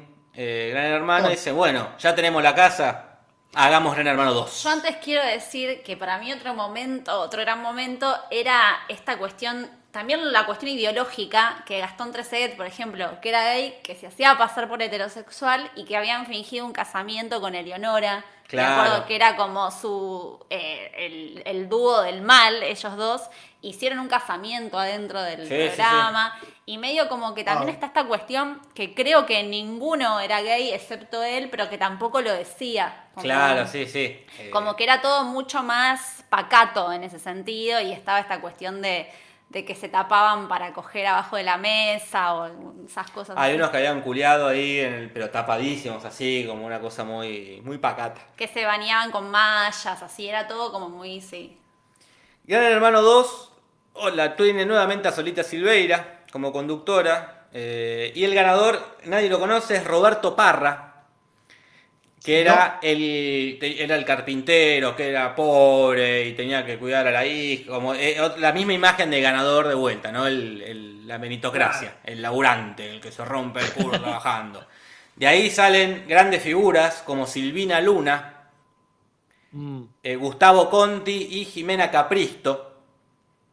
Eh, La negra Capristo, ¿verdad? la negra Capristo. Pero mm, el gran momento de este Gran Hermano 2, porque este Gran Hermano eh, empieza en el, en el 2001, eh, creo que empieza en agosto del 2001, y llega a septiembre del 2001, y llega el 11 de septiembre del 2001, y llega el atentado a las Torres Gemelas, y una concursante sale, justo Carolina, sale de la casa, día después del atentado, y solita tiene la siente la obligación de contarle a esta chica lo que estaba viviendo el mundo, ¿no? Entonces le explica, quizás de la peor forma que se le puede explicar a una persona, en el peor momento, porque imagínate vos salís, estás, estuviste encerrado 30 días en una casa, no entendés nada y te dicen que, un- que tiraron las torres gemelas, capaz que ni sabés lo que son las torres gemelas, capaz que no, no, no, no, no sabías hasta el momento que eran. O pensás, estamos en guerra. Estamos en guerra, ¿qué carajo? Y bueno, y ella se pone a llorar ahí por las Torres Gemelas. Eh, la situación extraña, pero muy linda que, nos ha dado la televisión argentina. Che, hablando de dar cosas, eh, Luli Semú acaba de dar una muy bella contribución con un muy bello color naranja y amarillo. Yo no sé si cada contribución tiene un color distinto por la persona o por la cantidad, no sé. Pero nos dice algo. Chicos, ¿de qué época están hablando? Porque no conozco nada de lo que están comentando. Lo que sí tengo súper presente son todos los reality de MTV. Guilty Pleasure, todos los llores. Sí, por supuesto. Estamos específicamente hablando de la Argentina, pero como sabemos también muchos de los formatos argentinos eran recontra sacados de otro lado o incluso algunos se exportaron hacia, hacia el exterior. Pero sí, uno, yo personalmente recuerdo muchos de, los reality show extranjeros, como el de la familia de Ozzy Osbourne, que era maravilloso. Pero sí, estamos acriollados hoy, ¿no? Y hace 20 años, estamos hablando de cosas muy viejas. Sí, sí, sí. Pero bueno, ya para terminar este segmento, eh, llega el Gran Hermano 3 al toque en el 2002. Eh, el último conducido por Solita, que la ganadora fue Viviana Colmenero, que era la prostituta. Habían evolucionado ahí para mí. Era, la prostituta que no quería ser prostituta, pero no encontraba otra para mantener a su hijo. Era la misma historia como una, una, trabajadora que se forzaba porque no la misma historia de siempre que era la que ganaba porque era la que necesitaba la plata. Eh, el resto iba por la experiencia y esa pavada pero eh, es la, la eh, realmente la, la, que merecía ganar según los parámetros de Gran Hermano. La única situación interesante que hubo en el 3 es la participación de Eduardo Carrera que era como el gracioso de, la casa, era el que iba a ganar, era ah. porque era súper gracioso, muy, muy amigable, era el que ganaba, pero en un momento se pone de novio con una piba de ahí y en un festejo, borracho, empieza a discutir con la mina y agarra una copa y la tira al piso y le corta la pata a la mina. Ay, me recuerdo uh. este chabón. ¡Pum! Eh, la casa lo castiga nominándolo y la gente lo castiga echándolo de la casa, ¿no? Era el que iba a ganar, pero bueno, se mandó esa cagada de eh, tener un acto de violento con, su pareja y se le pudrió la momia. Tiene cara de femicida. Tiene cara de femicida. Acá se daba por primera vez el hecho de un intercambio. Él se fue a España, al Gran Hermano España, y de Gran Hermano España vino otro para acá. Pero bueno, esta trilogía eh, es la trilogía Solita Silveira, porque en el 2007 toma las riendas Jorge Rial para el Gran Hermano 4, que es el gran hermano, de la, el gran gran hermano. pero bueno, no sé si quiere seguir otro. Sigo, hacemos la ronda así como venimos. Eh, bueno, yo voy a hablar que para mí esto es, esto sí es adolescencia, es amor, es hormonas, es Operación Triunfo, canta, siempre canta, que era conducido por Marley. Acá también como que tenés como un nivel de tele que hoy en día no se ve tanto nivel como de figuras, ¿no? Como que son la gente que está en la tele es más o menos siempre las mismas personas. Marcela Paoli, que era la directora de la academia, que vos decís, bueno, Marcela Paoli mucha gente la conoce por Operación Triunfo, pero en realidad es como una mina que tiene mucha comedia musical encima. De hecho, yo la vi en Chicago, por ejemplo, cuando hicieron la versión acá en Argentina. Y Marcela Paoli para mí era como una especie de Romina Yan de las academias de arte, como mucho amor, muy carismática. Y había eh, varias también personas que participaban de esa academia. Y para mí, de adolescente, era el sueño de la piba, era internarme a que me estén todo el tiempo exigiendo y haciéndome bailar y cantar. Y bueno, era como un grupo de gente que los metían ahí adentro de esa academia, dirigida por Marcela Paoli. Y todos los fines de semana participaban de una gala donde preparaban ciertos temas, que a la vez esos temas eran muy de la época, así como muy de moda de ese momento, eh, que podían ser solistas, dúos, tríos, o sea, tenían como el tema de solistas, pero también de repente compartían un dúo y hacían eh, un mundo ideal de Aladdin. Eh, y de aquí, de este reality, salió que el otro día lo nombraron en Últimos Cartuchos, es un personaje, porque acá hay mucha gente que escucha Últimos Cartuchos, a Claudio Basso, no sé si ustedes lo recuerdan, que medio... Mi mamá lo amaba. Mi mamá se compró el CD de Claudio Basso. Es medio lo que pasaba con Gran Hermano, pasaba un poco también en Operación Triunfo. Era esta cuestión, va, y en Super M, ¿no? Lo que decía hoy, del tipo que venía como de un pueblito, eh, que cantaba folclore. Aparte me acuerdo que cambiaba totalmente el look, que el chabón había llegado tipo como una especie de folclorista, con el pelo largo, la barba y un perfil muy bajo y de repente lo van convirtiendo como en una estrella, de, un Latin lover, le cortan el pelo, como que lo hacen más pop y lo obligan un poco a tener otra personalidad. Eh, yo lo odiaba, me parecía re aburrido. Aparte, yo muy cipaya siempre odiaba el folclore y a mí me gustaba eh, Pablo Tamagnini, que era como el. el rubio. el rubiecito, peticito, carismático eh, que estaba que cantaba El Rey. Eh, me parecía muy mm. divertido y a mí me encantaba, estaba enamoradísima, mis hormonas flasheaban ahí con, él. Y después... desbloquear recuerdo de los 2000 que había sido cancelado por mi cerebro. Es que viste que pasa eso, como que empezás a ver y de repente me di cuenta que me acordaba los nombres. Había otra chica que se llamaba Juliana, que me acuerdo que era de La Plata, entonces yo la amaba porque me sentía ah, como, como que era pariente y era muy divina ella, muy carismática. Este, después había una, me acuerdo, Guadalupe, que era como la jipona, de pelo largo, alta.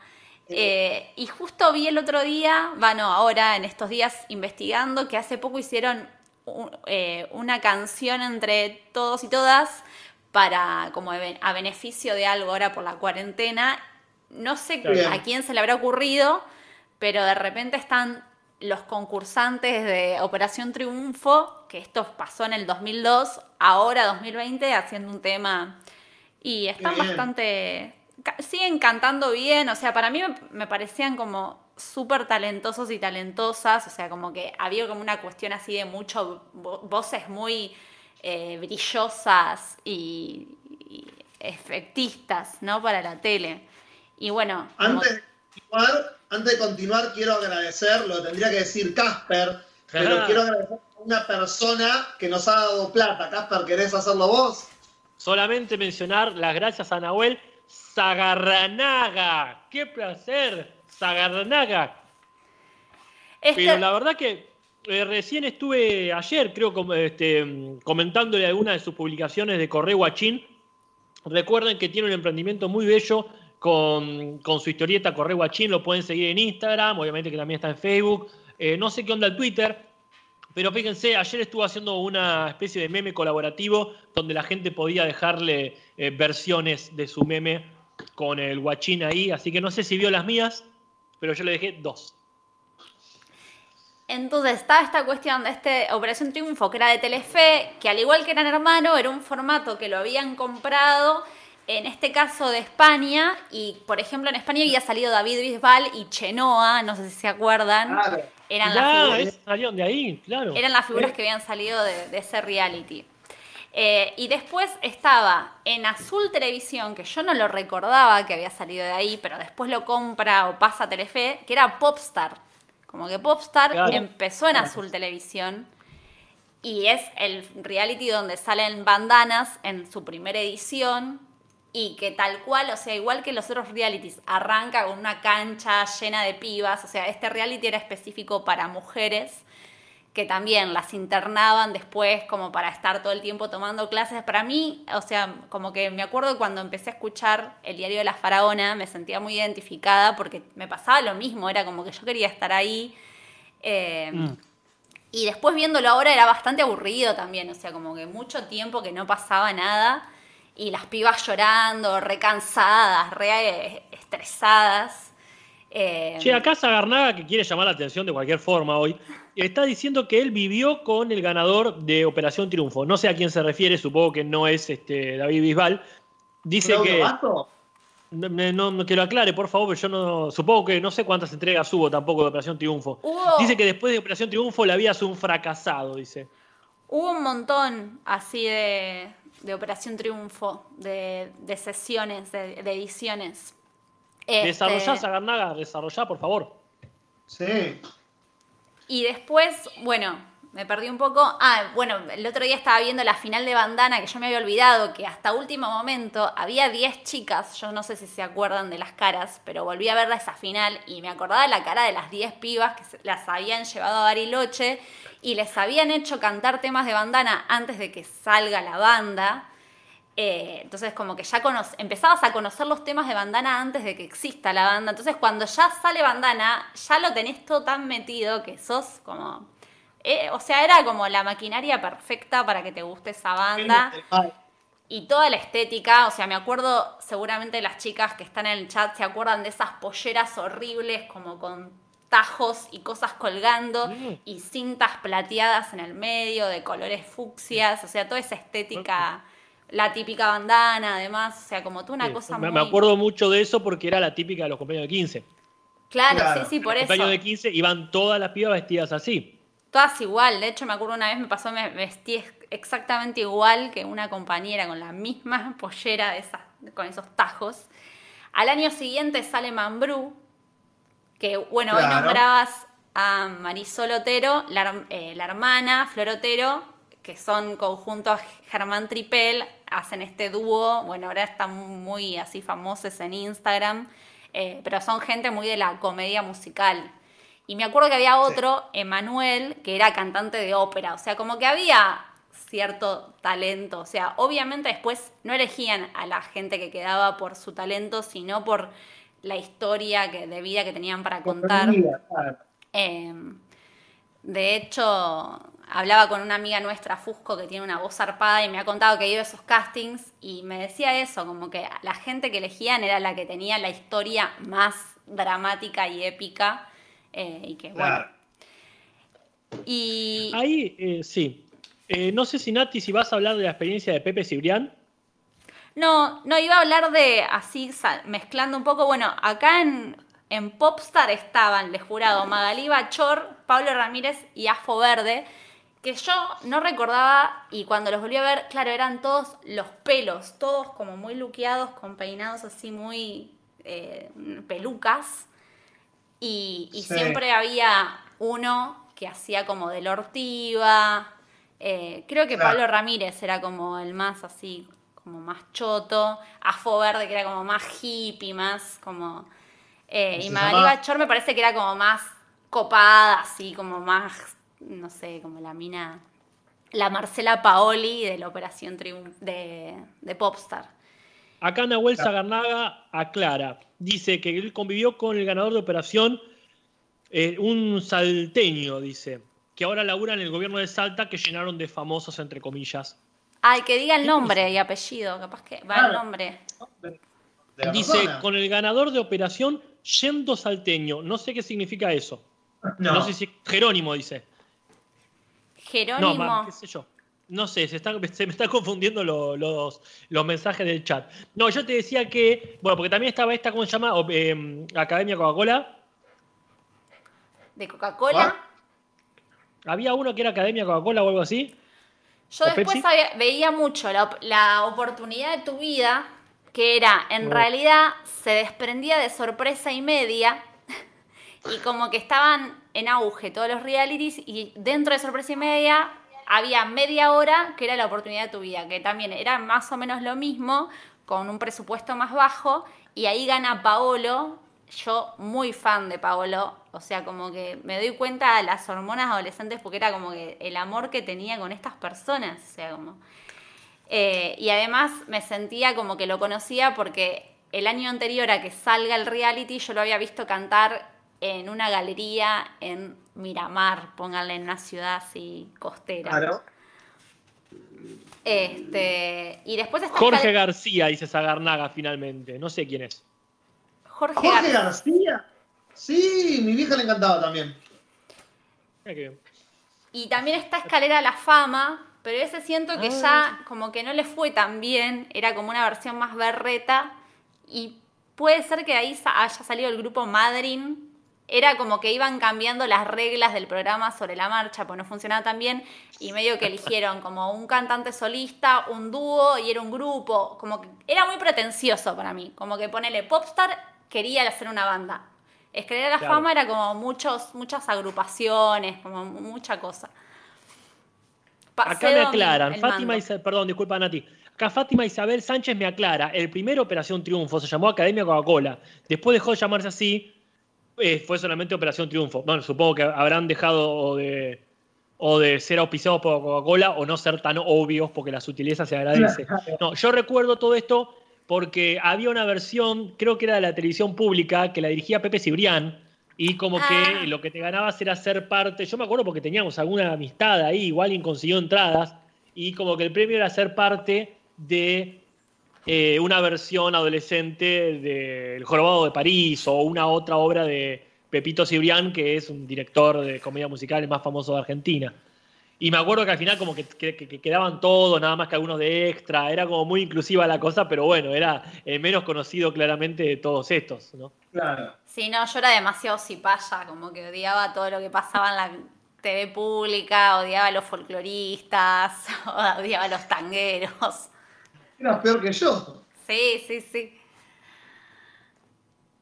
Bueno, Casper, Bueno, para mí lo más importante de toda esta, de toda esta investigación era diferenciar de una vez Expedición Robinson de Fort Boyard, porque es una cosa que nunca terminé de entender dónde terminaba una, dónde empezaba la otra, porque había una, una cosa en común que era Julian Wage. Eran dos reality de supervivencia y es como el meme de los Simpsons, como mi talento es poder diferenciar Fort Boyard de, Expedición Robinson. No, señor Casper, nadie puede. Porque realmente, aparte, y yo decía, bueno, pero quiero ver cuáles son primero, pero los dos son de la misma época. No sé en qué momento se instaló Julian Weich en uno y en otro, porque aparte como que tenías que estar ahí. Eh, Fort Boyard era la experiencia de estar en esta especie de Alcatraz de los franceses, que era como una fortaleza en el medio del mar, este, que ahí había como toda una. Ahí le daban como una onda épica, medio berreta, que tenían un gong que hacía sonar un pelado grandote, o un enano que no sé bien qué hacía ahí. Medio Game of Thrones ¿Cómo? también. Sí, es verdad. es- Chávez. eh, siempre te veo haciendo movimientos, Juli, pero no sé lo que decís. Es un enano que va corriendo con unas llaves que llevaba de las celdas que abrían los participantes. Esa como una imagen que tengo grabada como a fuego por alguna razón. Exactamente. Y este, Expedición Robinson, que es de la misma época, ¿verdad? Este, que este, también tenía esta cuestión de que estaba el mismo, pero que no fue un éxito. Me parece que el éxito acá eh, fue Fort Boyard.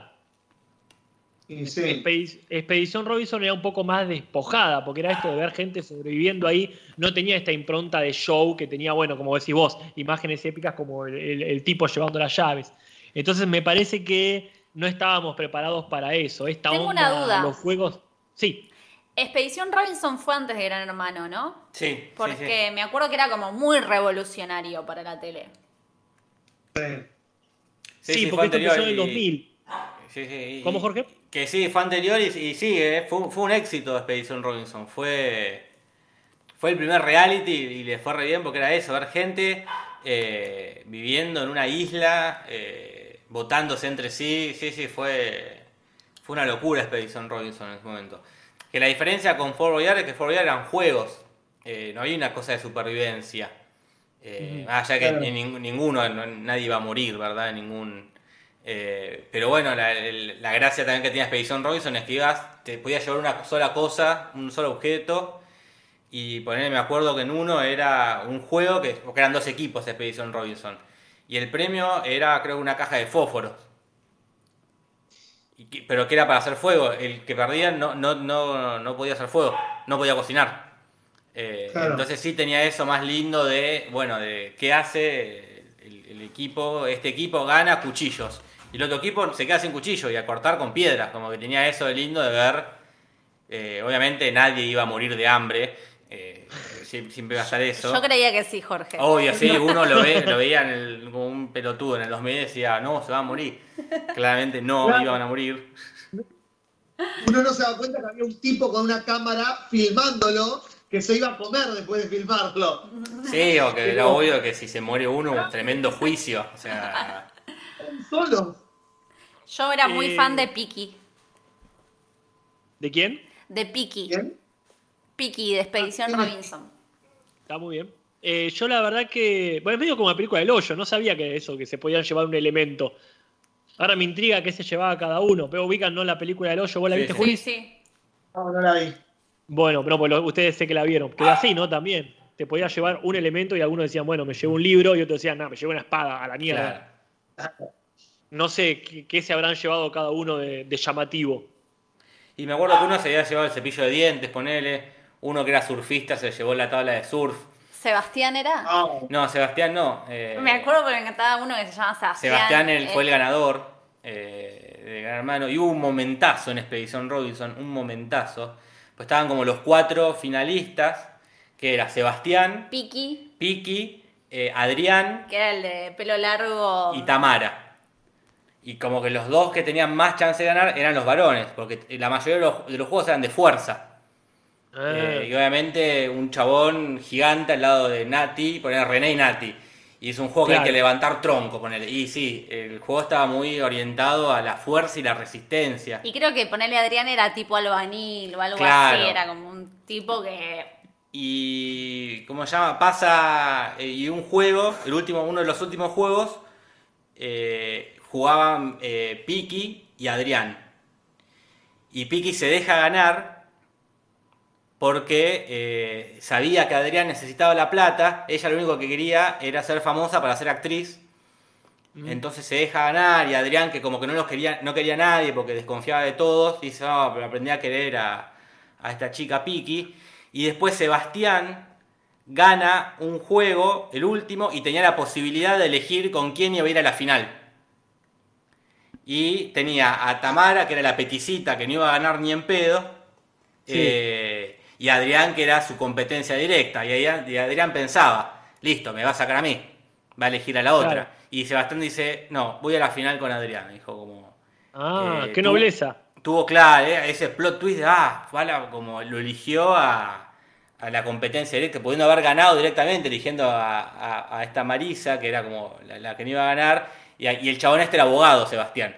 Entonces el mensaje de Adrián es, yo siempre no me caía bien este chabón porque era abogado, eh, soy un prejuicioso, he aprendido que los abogados son buenas personas. Ese es el juego que Lo muestra mismo- Nati que lo- se lo- deja lo- la misma enseñanza que te deja el libro este, de Robinson Crusoe. Claro. claro. Y está re bien porque ella, eh, acá se actúa todo. O sea, si ella quería ser actriz, que después me acuerdo que actúa en unas novelas de Polka y eso. o sea, eh, busquen este momento Piki y Adrián en Expedición Robinson porque es súper épico. O sea, es Game of Thrones.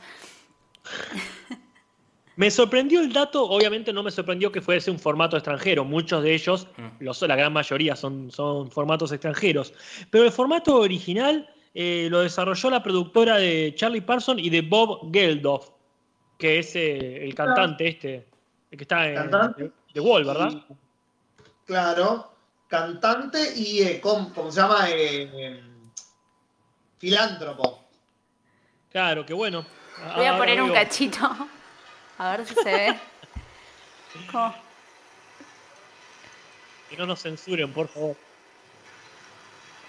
Ahí se ve a ella dejándolo ganar, como que se queda quieta y él haciendo fuerza con las por las estacas. Wow. Mírenla a ella. ¿ves? Ella está ahí dejándolo ganar, como... Y él está exagerando para mí. Obvio.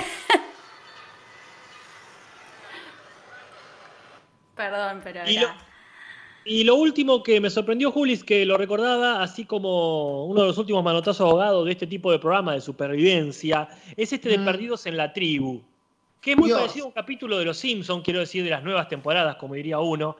Esto de mandar a una familia a vivir de una manera que, que no está acostumbrada. En este caso, mandaban, por ejemplo, a una familia argentina, la mandaban a una tribu en, digamos, África.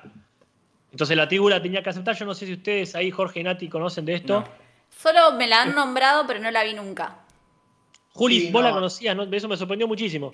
No, no, la, no tenía la más puta idea de su existencia, pero ayer mi novia Nati me dice, eh, van a hablar de Perdidos en la Isla, y yo digo, ¿de qué carajo estás hablando? Un reality que yo veía, me dice. No sé, le pregunto acá, pero le digo. Y ahí la tenés. Existía y eh, lo vamos a hablar. Acá estaba presentado por Pelufo, que como Todo tiene su, claro, bueno, sí, es una redundancia lo que estoy diciendo. Y después se hizo la versión que todo el mundo esperaba, la secuela obvia, inevitable de Perdidos en la Ciudad, que era traer gente de alguna de esas tribus para que viva en la, en la ciudad occidental contemporánea. Así que bueno, pero no sé honestamente, porque esto ya fue este, del 2010 para acá, ¿verdad? Claro, por eso no la tengo presente. Y no. Todo lo que es 2010 para adelante, ya ahí me, perdí bastante. Ah, lo dijiste con Rico. sí. Yo voy a mencionar un poquito del bar, porque no hay mucha información en internet del bar, la verdad. El bar en reality que salió como eh, competencia de Gran Hermano, que digamos que salió como South Park salió para los Simpsons, o como Family Guy salió para los Simpsons el bar era como todo lo paqueto y todo lo pacato, lo, correcto que era Gran Hermano en los primeros años, el bar se ponían a culiar justamente para hacer el anti-Gran Hermano. Y yo acá estoy mirando, y yo miraba temporadas, una en el 2001 y una en el 2000, eh, también en el 2001. La primera empezó en marzo y terminó en junio, y la segunda empezó en octubre y terminó en diciembre. O sea que la tiraron una atrás de la otra. ¿Y no tuvo un momento, perdón, Julis, no tuvo un momento Torre Gemelas ese? Eh, que yo sepa, no. Porque no creo que no estaban tan encerrados o algo por el estilo. No, no, estaban encerrados, porque atendían un bar. Eh, aparte de estar en la casa encerrado, después atendían un bar donde iba la gente, la gente común, y ahí había una charla. Así que no era, no era como Gran Hermano que estaban incomunicados. Claro. Te hago una pregunta, Jorge, sobre Gran Hermano. Sí. ¿La vaca era un invento de acá o se hacía ya en el original? ¿Sabrás de eso? No, no sé. Margarita. Eh. Margarita. Fue un detalle que siempre me llamó la atención, si tenía que ver con lo argentino de la vaca o tenía que ver con la vaca tipo Milka de allá, de esos países nórdicos. Pero bueno. Ojalá cada país tenga el animal de su región. Claro, como en la versión australiana debe tener un canguro. Acá, perdón, Santo 1 dice, mi tío vendía falopa en el bar. Yo pago, ya pagó por sus crímenes y ahora tiene un pet shop. Dato real, yo le creo. qué vamos a desconfiar?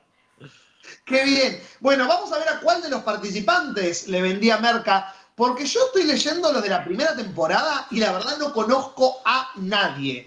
El ganador de la primer, del primer bar fue Federico Blanco y el finalista fue Eduardo Nocera. Es que eran, Yo no conozco a...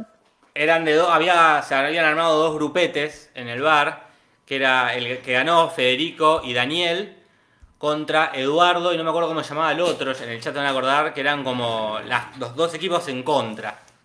Entonces sí, la, participantes. Alejandra Pujalte, César Montanari, César Nogueira, Daniel Granelli, Daniel. Eduardo no...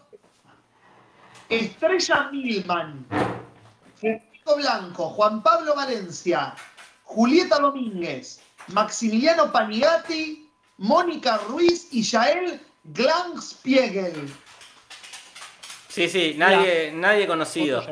Los, los, los, que yo me acuerdo son de Daniel y Federico y de Eduardo y el otro, que eran como los dos eh, equipitos que se habían armado ahí y que Daniel era el líder, el líder de Federico, y, después, y se pelearon en un momento el líder con sus secoas, que era como una especie de Walter y Jesse. Eh, y, terminaba ganando, terminaba ganando Federico, que era como. Disculpa, Jorge, acá usted dice que Pamela David salió del bar, ¿es así? Pero del segundo.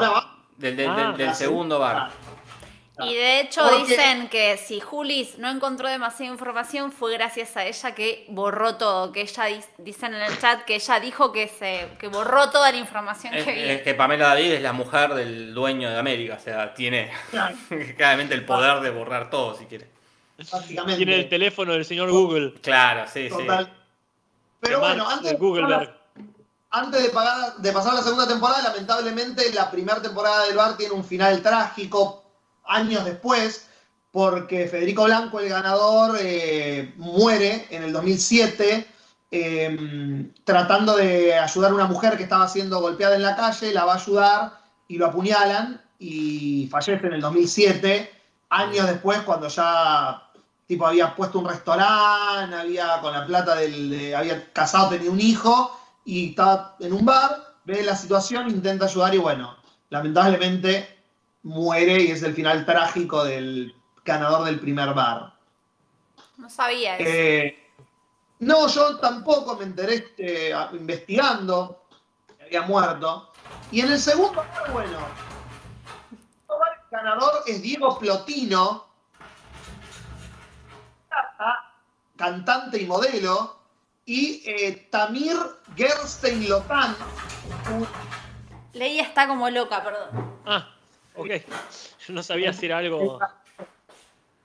Eh, pero bueno, ni eh, Diego Plotino, ni Marcelo Luchetti, ni Cristian Mercatante se hicieron tan famosos en el segundo bar como Pamela David. La única famosa de los dos bares, la única persona que pudo rasquetear una carrera hasta rasquetearse un productor famoso y tener fama para el resto de sus días y hasta convertirse en una persona totalmente nefasta de la televisión argentina. Lo que todos queremos, ¿no? Sí, sí. Bueno, Todos queremos la fase 2, Jorge. la fase 2. Eh, cuatro años después del, del Gran Hermano 3 sale Gran Hermano 4. Pasaron Pasó cuatro años. Pasó mucho tiempo. Y esta vez lo agarra a Rial como conductor, ¿no? Que fue una forma de, bueno, ¿cómo hacemos para que eh, Rial nos deje de boicotear el programa y sacar videos prohibidos y hagamos los socios? Como fue eso, fue que conduzca No él. puedes vencerlos, úneteles. Tal cual. Y eh, fue lo que hizo que eh, eh, tome una, tonalidad más picante, más, menos correcta, Gran Hermano. Pero seguía viendo en este Gran Hermano, de todos los concursantes, personajes que seguían con esta lógica de va a ganar el bueno, el trabajador. Como por ejemplo Diego Leonardi, que era el preso. Él había robado, entrado a robar una casa porque no tenía para comer y cayó preso y cumplió su condena y se arrepintió. Eh, una cosa muy de, de- de un- una historia de vida. El preso que se arrepintió. Y después estaba Juan, que era el cordobés, médico, que era re bueno y siempre que iba a votar se votaba a sí mismo porque no quería votar a los compañeros. eh, como toda una cosa muy buena. Y después estaba otro pibe, eh, no me acuerdo el nombre, que era el gay. Era el gay y la historia del gay que le costó mucho asumir, asumir su homosexualidad y sufrió de chico. Bueno, historias que eran como las, las típicas ganadoras. Pero ahí Claro. estaba Marianela Mirra, eh, que era como una la concursante, la, la típica, la atípica, la que no gana. Era como la que nadie quería, la, la que era media bardera, eh, la que ella está sacada, sacada, no quiere que hablemos de este tema. Quiere hablar ella, quizá. Quizás quiera hablar ella. Eh, pero bueno, como la, la- la- te daba- con el- ella estaba en el grupo, era muy amiga del, del chico que estaba preso, de otra más eran como los bulleados, los, los, los que los, las populares y los populares no le daban bola. Eh, en todo esto también estaba Osito, eh, que sacó un temazo que era el beso del Osito. Sí. era, fue gran, un gran hermano perfecto, porque Osito con otro pibe, Jonathan, y otra piba, que era Mariela, tenían como un triángulo amoroso ahí, eh, eh, rarísimo. Eh, Todo. Era todo, era un hermano que tenía todo. Y tiene el momentazo de gran hermano, que es Marianela, eh, haciéndole la espontánea a su amigo, Diego el preso Leonardi que desemboca en la frase de que alguien le grita de afuera a Diego, Marianela te hizo la espontánea, ¿no? Uno de los actos de traición más grandes de la historia de la, de la, de la televisión, ¿verdad? Y eso la convierte en la ganadora. Todo lo- lo que Gran Hermano quería promulgar, que era esto que gane el bueno, que gane el trabajador, que gane el honesto, termina ganando el personaje más interesante. Eh, Claro. dramatúrgicamente más interesante. Eh, así que ella, como ahí se marca un antes y un después. Eh, también estaba Griselda, en este gran hermano, que era una piba Sí. que era famosa por llorar por no tener las extensiones, y que años después, muchos años después, me conseguiría una entrevista con Dani Trejo. Ah, Esas son las Mira. vueltas de la vida. Este gran hermano hace picos de 50 puntos de rating. A la pelota. Una locura. Mucho rating, cosa que hoy ni en pedo, ¿no? Eh, hoy nada consigue. Ese mismo año, 2007, sale el Gran Hermano Famosos, claro. eh, que era famosos entre comillas, obviamente. Famoso estaba Pachu, estaba Badalá, estaba... eh, Era el gran cuñado entonces. era eso, medio, medio parecido al Gran Cuñado, estaba Locomotora Castro. Uy, Dios. Y no, no, eh, Nino Dolce. Oh, No, Ay, no, no, no. Ese ni al sol iba ese cohete. Claro, googlear. acá, para la gente muy joven que no sabe de qué estamos hablando, Luli Semu pregunta qué significa la espontánea. Por lo que yo recuerdo era como que en cualquier momento yo agarraba, estaba hablando con él, por ahí ni siquiera me estaba peleando, pero digo, lo voy a cagar, iba, me iba al confesionario y lo votaba, lo nominaba para que se vaya. claro. Que eras fuera de la gala de nominación específica, ¿no? O sea, para hacerla espontánea eras flor de sorete. Sí, sí, sí. ¿Qué es lo que fue? Ahora, acá estaba también, dicen eh, otros Amalia Granata, la ex de Palermo, es verdad. Estaba el hijo de Menem, que acá resurge, el, eh, sale el hijo de Menem, Carlitos Nair. Nino Dolce. No, no el, no el hijo de Menem que muere. No, no, el- Junior. Otro, otro, de Carlitos Nair. Eh, Carlitos Nair. Bueno, acá no me era Natacha Hyde, no me acordaba que estaba ella.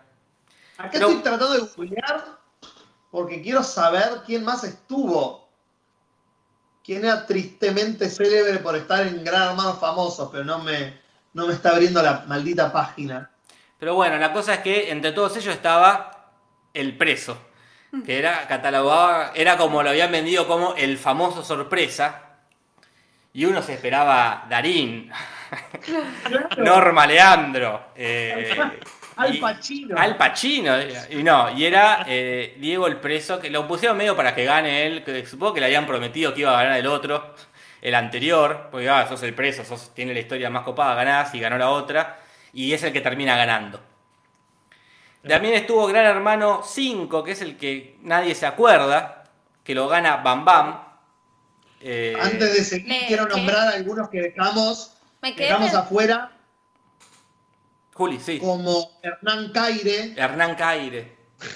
Cintia Fernández, Pablito Tamanini, que después de estar Pobre. en Operación Triunfo, aparece en Gran Hermano Famosos. Y bueno, Lisa de bandana. fue Lisa de Bandana. No. Tavera, claro. Me quedé Y pensando. Diego que ganó. Me quedé pensando en Marianela, que me parece que ella genera algo que después se usa mucho, muy posteriormente en las redes, que lo que se ganó ella era como la espontaneidad, que había entrado como un personaje medio cheto, como muy media pacata, y de repente se da cuenta que garpa ser fresca, empieza a comer, empieza a engordar, empieza a mostrar como la parte más vulnerable, más más humana y que me parece que eso es lo que después empieza a garpar en, en Instagram, en las redes Claro. sociales y como que ella lo tuvo muy claro en ese momento Sí, sí, sí. eh, sí. y eso.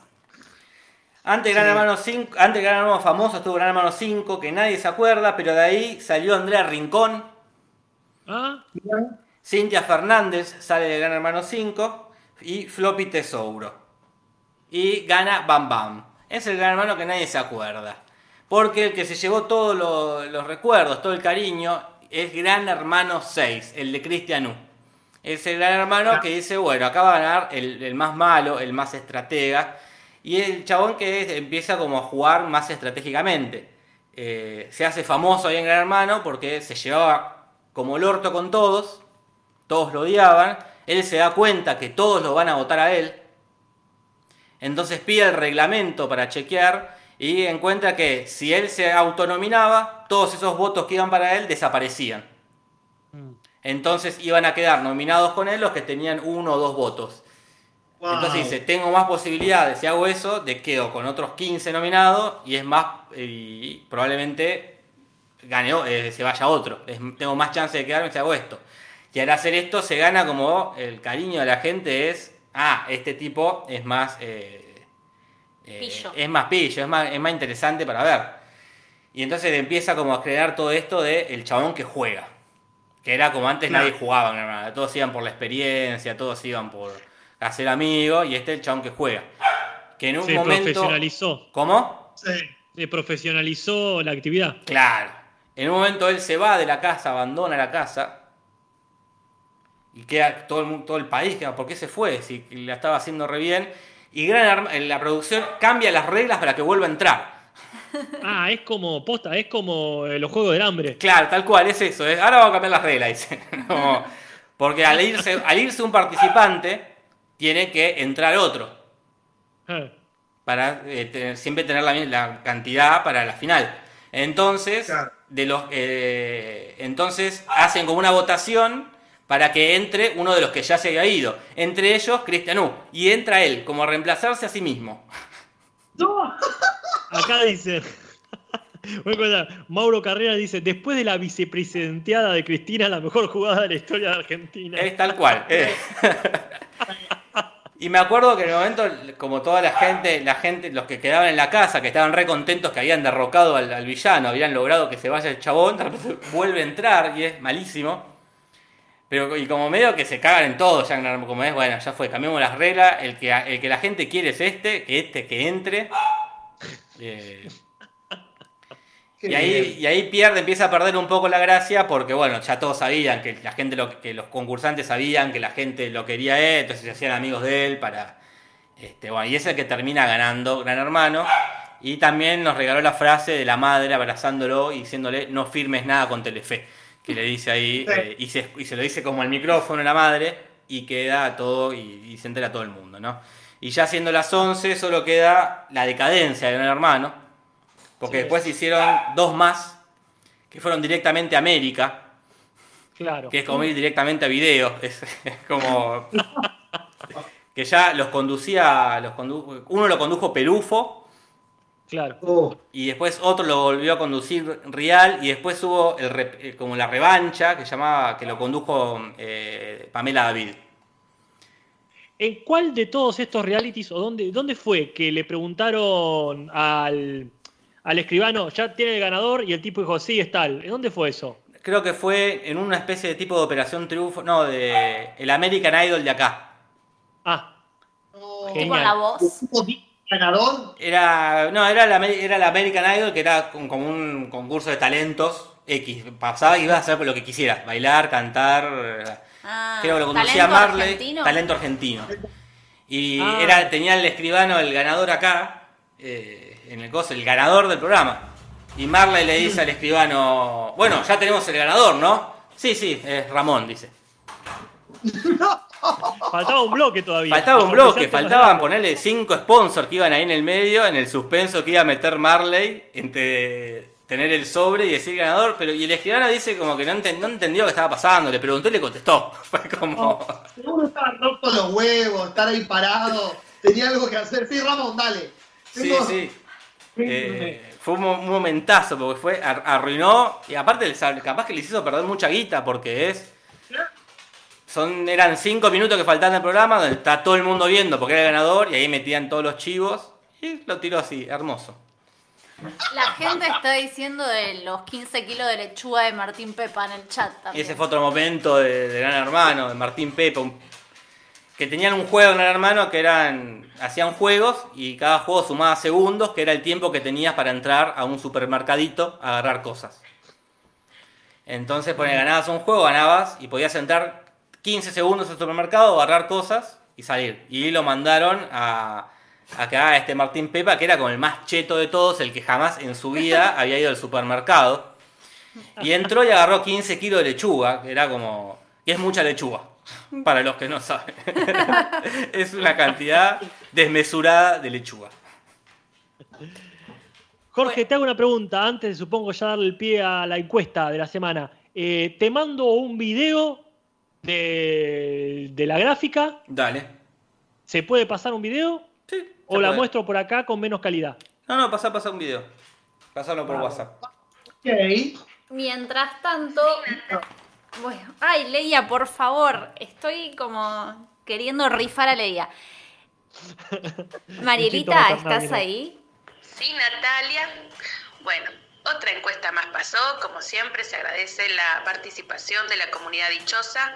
Mando un saludo para los miembros del podcast. Y bueno, la encuesta de esta semana es sobre mejor reality show en Argentina. Tenemos seis puestos. En el puesto 6 está Expedición Robinson. En el puesto 5, Popstar. En el puesto 4, Mingo y Aníbal le clavan la fulminante a los fantasmas. En el puesto 3, Bake Off. En el puesto 2, Masterchef. Y en el puesto 1, El Gran Hermano. Bueno, ya saben, la semana que viene tendrán una nueva encuesta. Mando saludos y bueno, que estén todos bien. Un beso. Gracias, Mariela. Ay, justo se escucha un audio mío que le conté. Ay, por favor. Esto de que se reproducen solo los audios de WhatsApp es tremendo. Es peligroso. Eh, Jorge, me parece que lo filmé vertical. Sí, lo estoy viendo, Casper. Así que si querés, lo firmo en tres segundos de vuelta. No, no, vamos, como quieras vos, ¿eh? Igual a, ver si lo No, puedo. si se ve bien, todo bien, porque la verdad que por la costumbre ya Lo horizontal no existe. Con la, con la portada de fondo por ahí. Sí, o en una mitad y en la otra mitad nos podemos ver, por ejemplo, reaccionando. Claro. Muy buena. Ah, oh, Eh, vamos a ver cómo se hace esto. Mientras Jorge busca la forma de hacerlo ver, Lo podías haber dicho antes, Casper, esto, ¿eh? Y no me di cuenta, no me di cuenta. Estaba tan entusiasmado con el tema. claro. Casper preparó como todos los martes el agradecimiento a nuestros patrones y patronas. Y para este día preparó como, Casper, ¿querés contar qué preparaste? Me gusta cómo lo estás contando vos, pero sí, la, cómo sería la, el desafío de Jorge en este caso fue hacerlo tridimensional, es decir, no una gráfica, eh, sino una maqueta. Que la verdad que este, no, no- no es mi especialidad, pero bueno, solo diré que eh, me faltó el tiempo de pintarlo. Yo solo diré que el Jesús Ferney acaba de dejarnos 20.000 pop. El Jesús Farney es como que siempre está, ¿eh? Siempre está ahí poniendo. pop. Que eran eh, los pesos colombianos, ¿no? ¿Sos colombianos? Ok. Qué Creo- maravilla, Jesús Ferney. Ah, está. Ok. ¿Tiene audio, Casper? Eh, no, no tiene audio. Bien. Bueno, mando, ¿eh? Vamos Play. a ver. Hacemos una reaction. React, live reaction. A ver, Mira. ok. La logia Está- del podcast. Creo que está de cabeza. Sí, se me bajó así de WhatsApp. Ah, Mira. Casper, es una, es una especie Ah. del Museo del Louvre. Es la intro de Game of Thrones. Claro. Pa, pa, para, pa. Muy bien. ¿Hay fotos para dejarla fija para el final? Qué laburo, Casper, ¿eh? ¿Con qué lo hiciste? Desde luego que hay una foto. Desde luego que hay foto. Ahí este, lo, lo vamos, no, no completa lamentablemente porque solo se puede apreciar completa eh, con los nombres en video. Pero sí Claro. hay una foto y será subida correspondientemente a la comunidad para que lo vea No, toda la gente que sí. quiera sumarse a esta, a esta logia. Tenemos que se ve un arco, un banderín, tiene, tiene una cerca, hay alguien custodiando que no se entiende qué es. Un guerrero. Un, un corcho, ahí está Nati, supongo. Otro soldadito acá custodiando y acá está la pirámide, la cúpula, con eh, todos los, todos y todas los que aportan. Qué laburo, Casper, ¿eh? Si alguien le- yo-. Bueno, me eh, se, se agradece que se aprecie. Si a alguien le interesa que me avise, si no, esto mañana va a ser revoleado a la misma mierda. Así que si, si a alguien le interesa, acá está, lo guardo y se lo entrego cuando tengamos cuando tengamos un vivo. Yo pensé que decía, si a alguien le interesa seguir haciendo esto, No, no, pero ya que mencionás el seguir haciendo, le pregunto a Jorge. Jorge, ¿cómo sigue esto para la semana que viene? Uh, no, pero yo- bueno, creo que podés volver a tener un descanso. Eh, Bueno, me gusta este sistema de una difícil y un descanso. Una difícil y un Claro. descanso. agradecemos a toda la gente que colabora desde Patreon y Mercado Pago y también a toda la gente que está colaborando en el Superchat y también sin colaboración económica, porque sabemos además que son tiempos muy difíciles, así que realmente eh, calculo que para la gente que está colaborando económicamente también es muy difícil poder colaborar. Estoy redundando demasiado en mis palabras, así que voy a dejar de hablar para que finalicemos con el podcast. Muchas gracias chicos por acompañarme en esta noche de martes. Muchas gracias gente, muchas gracias a todos los que colaboran, gracias a todos y nos vemos el martes que viene a las 9. Eh, realmente muy agradecido. Esto no parece ser un podcast, sigue siendo una hermosa reunión entre amistades. Al martes.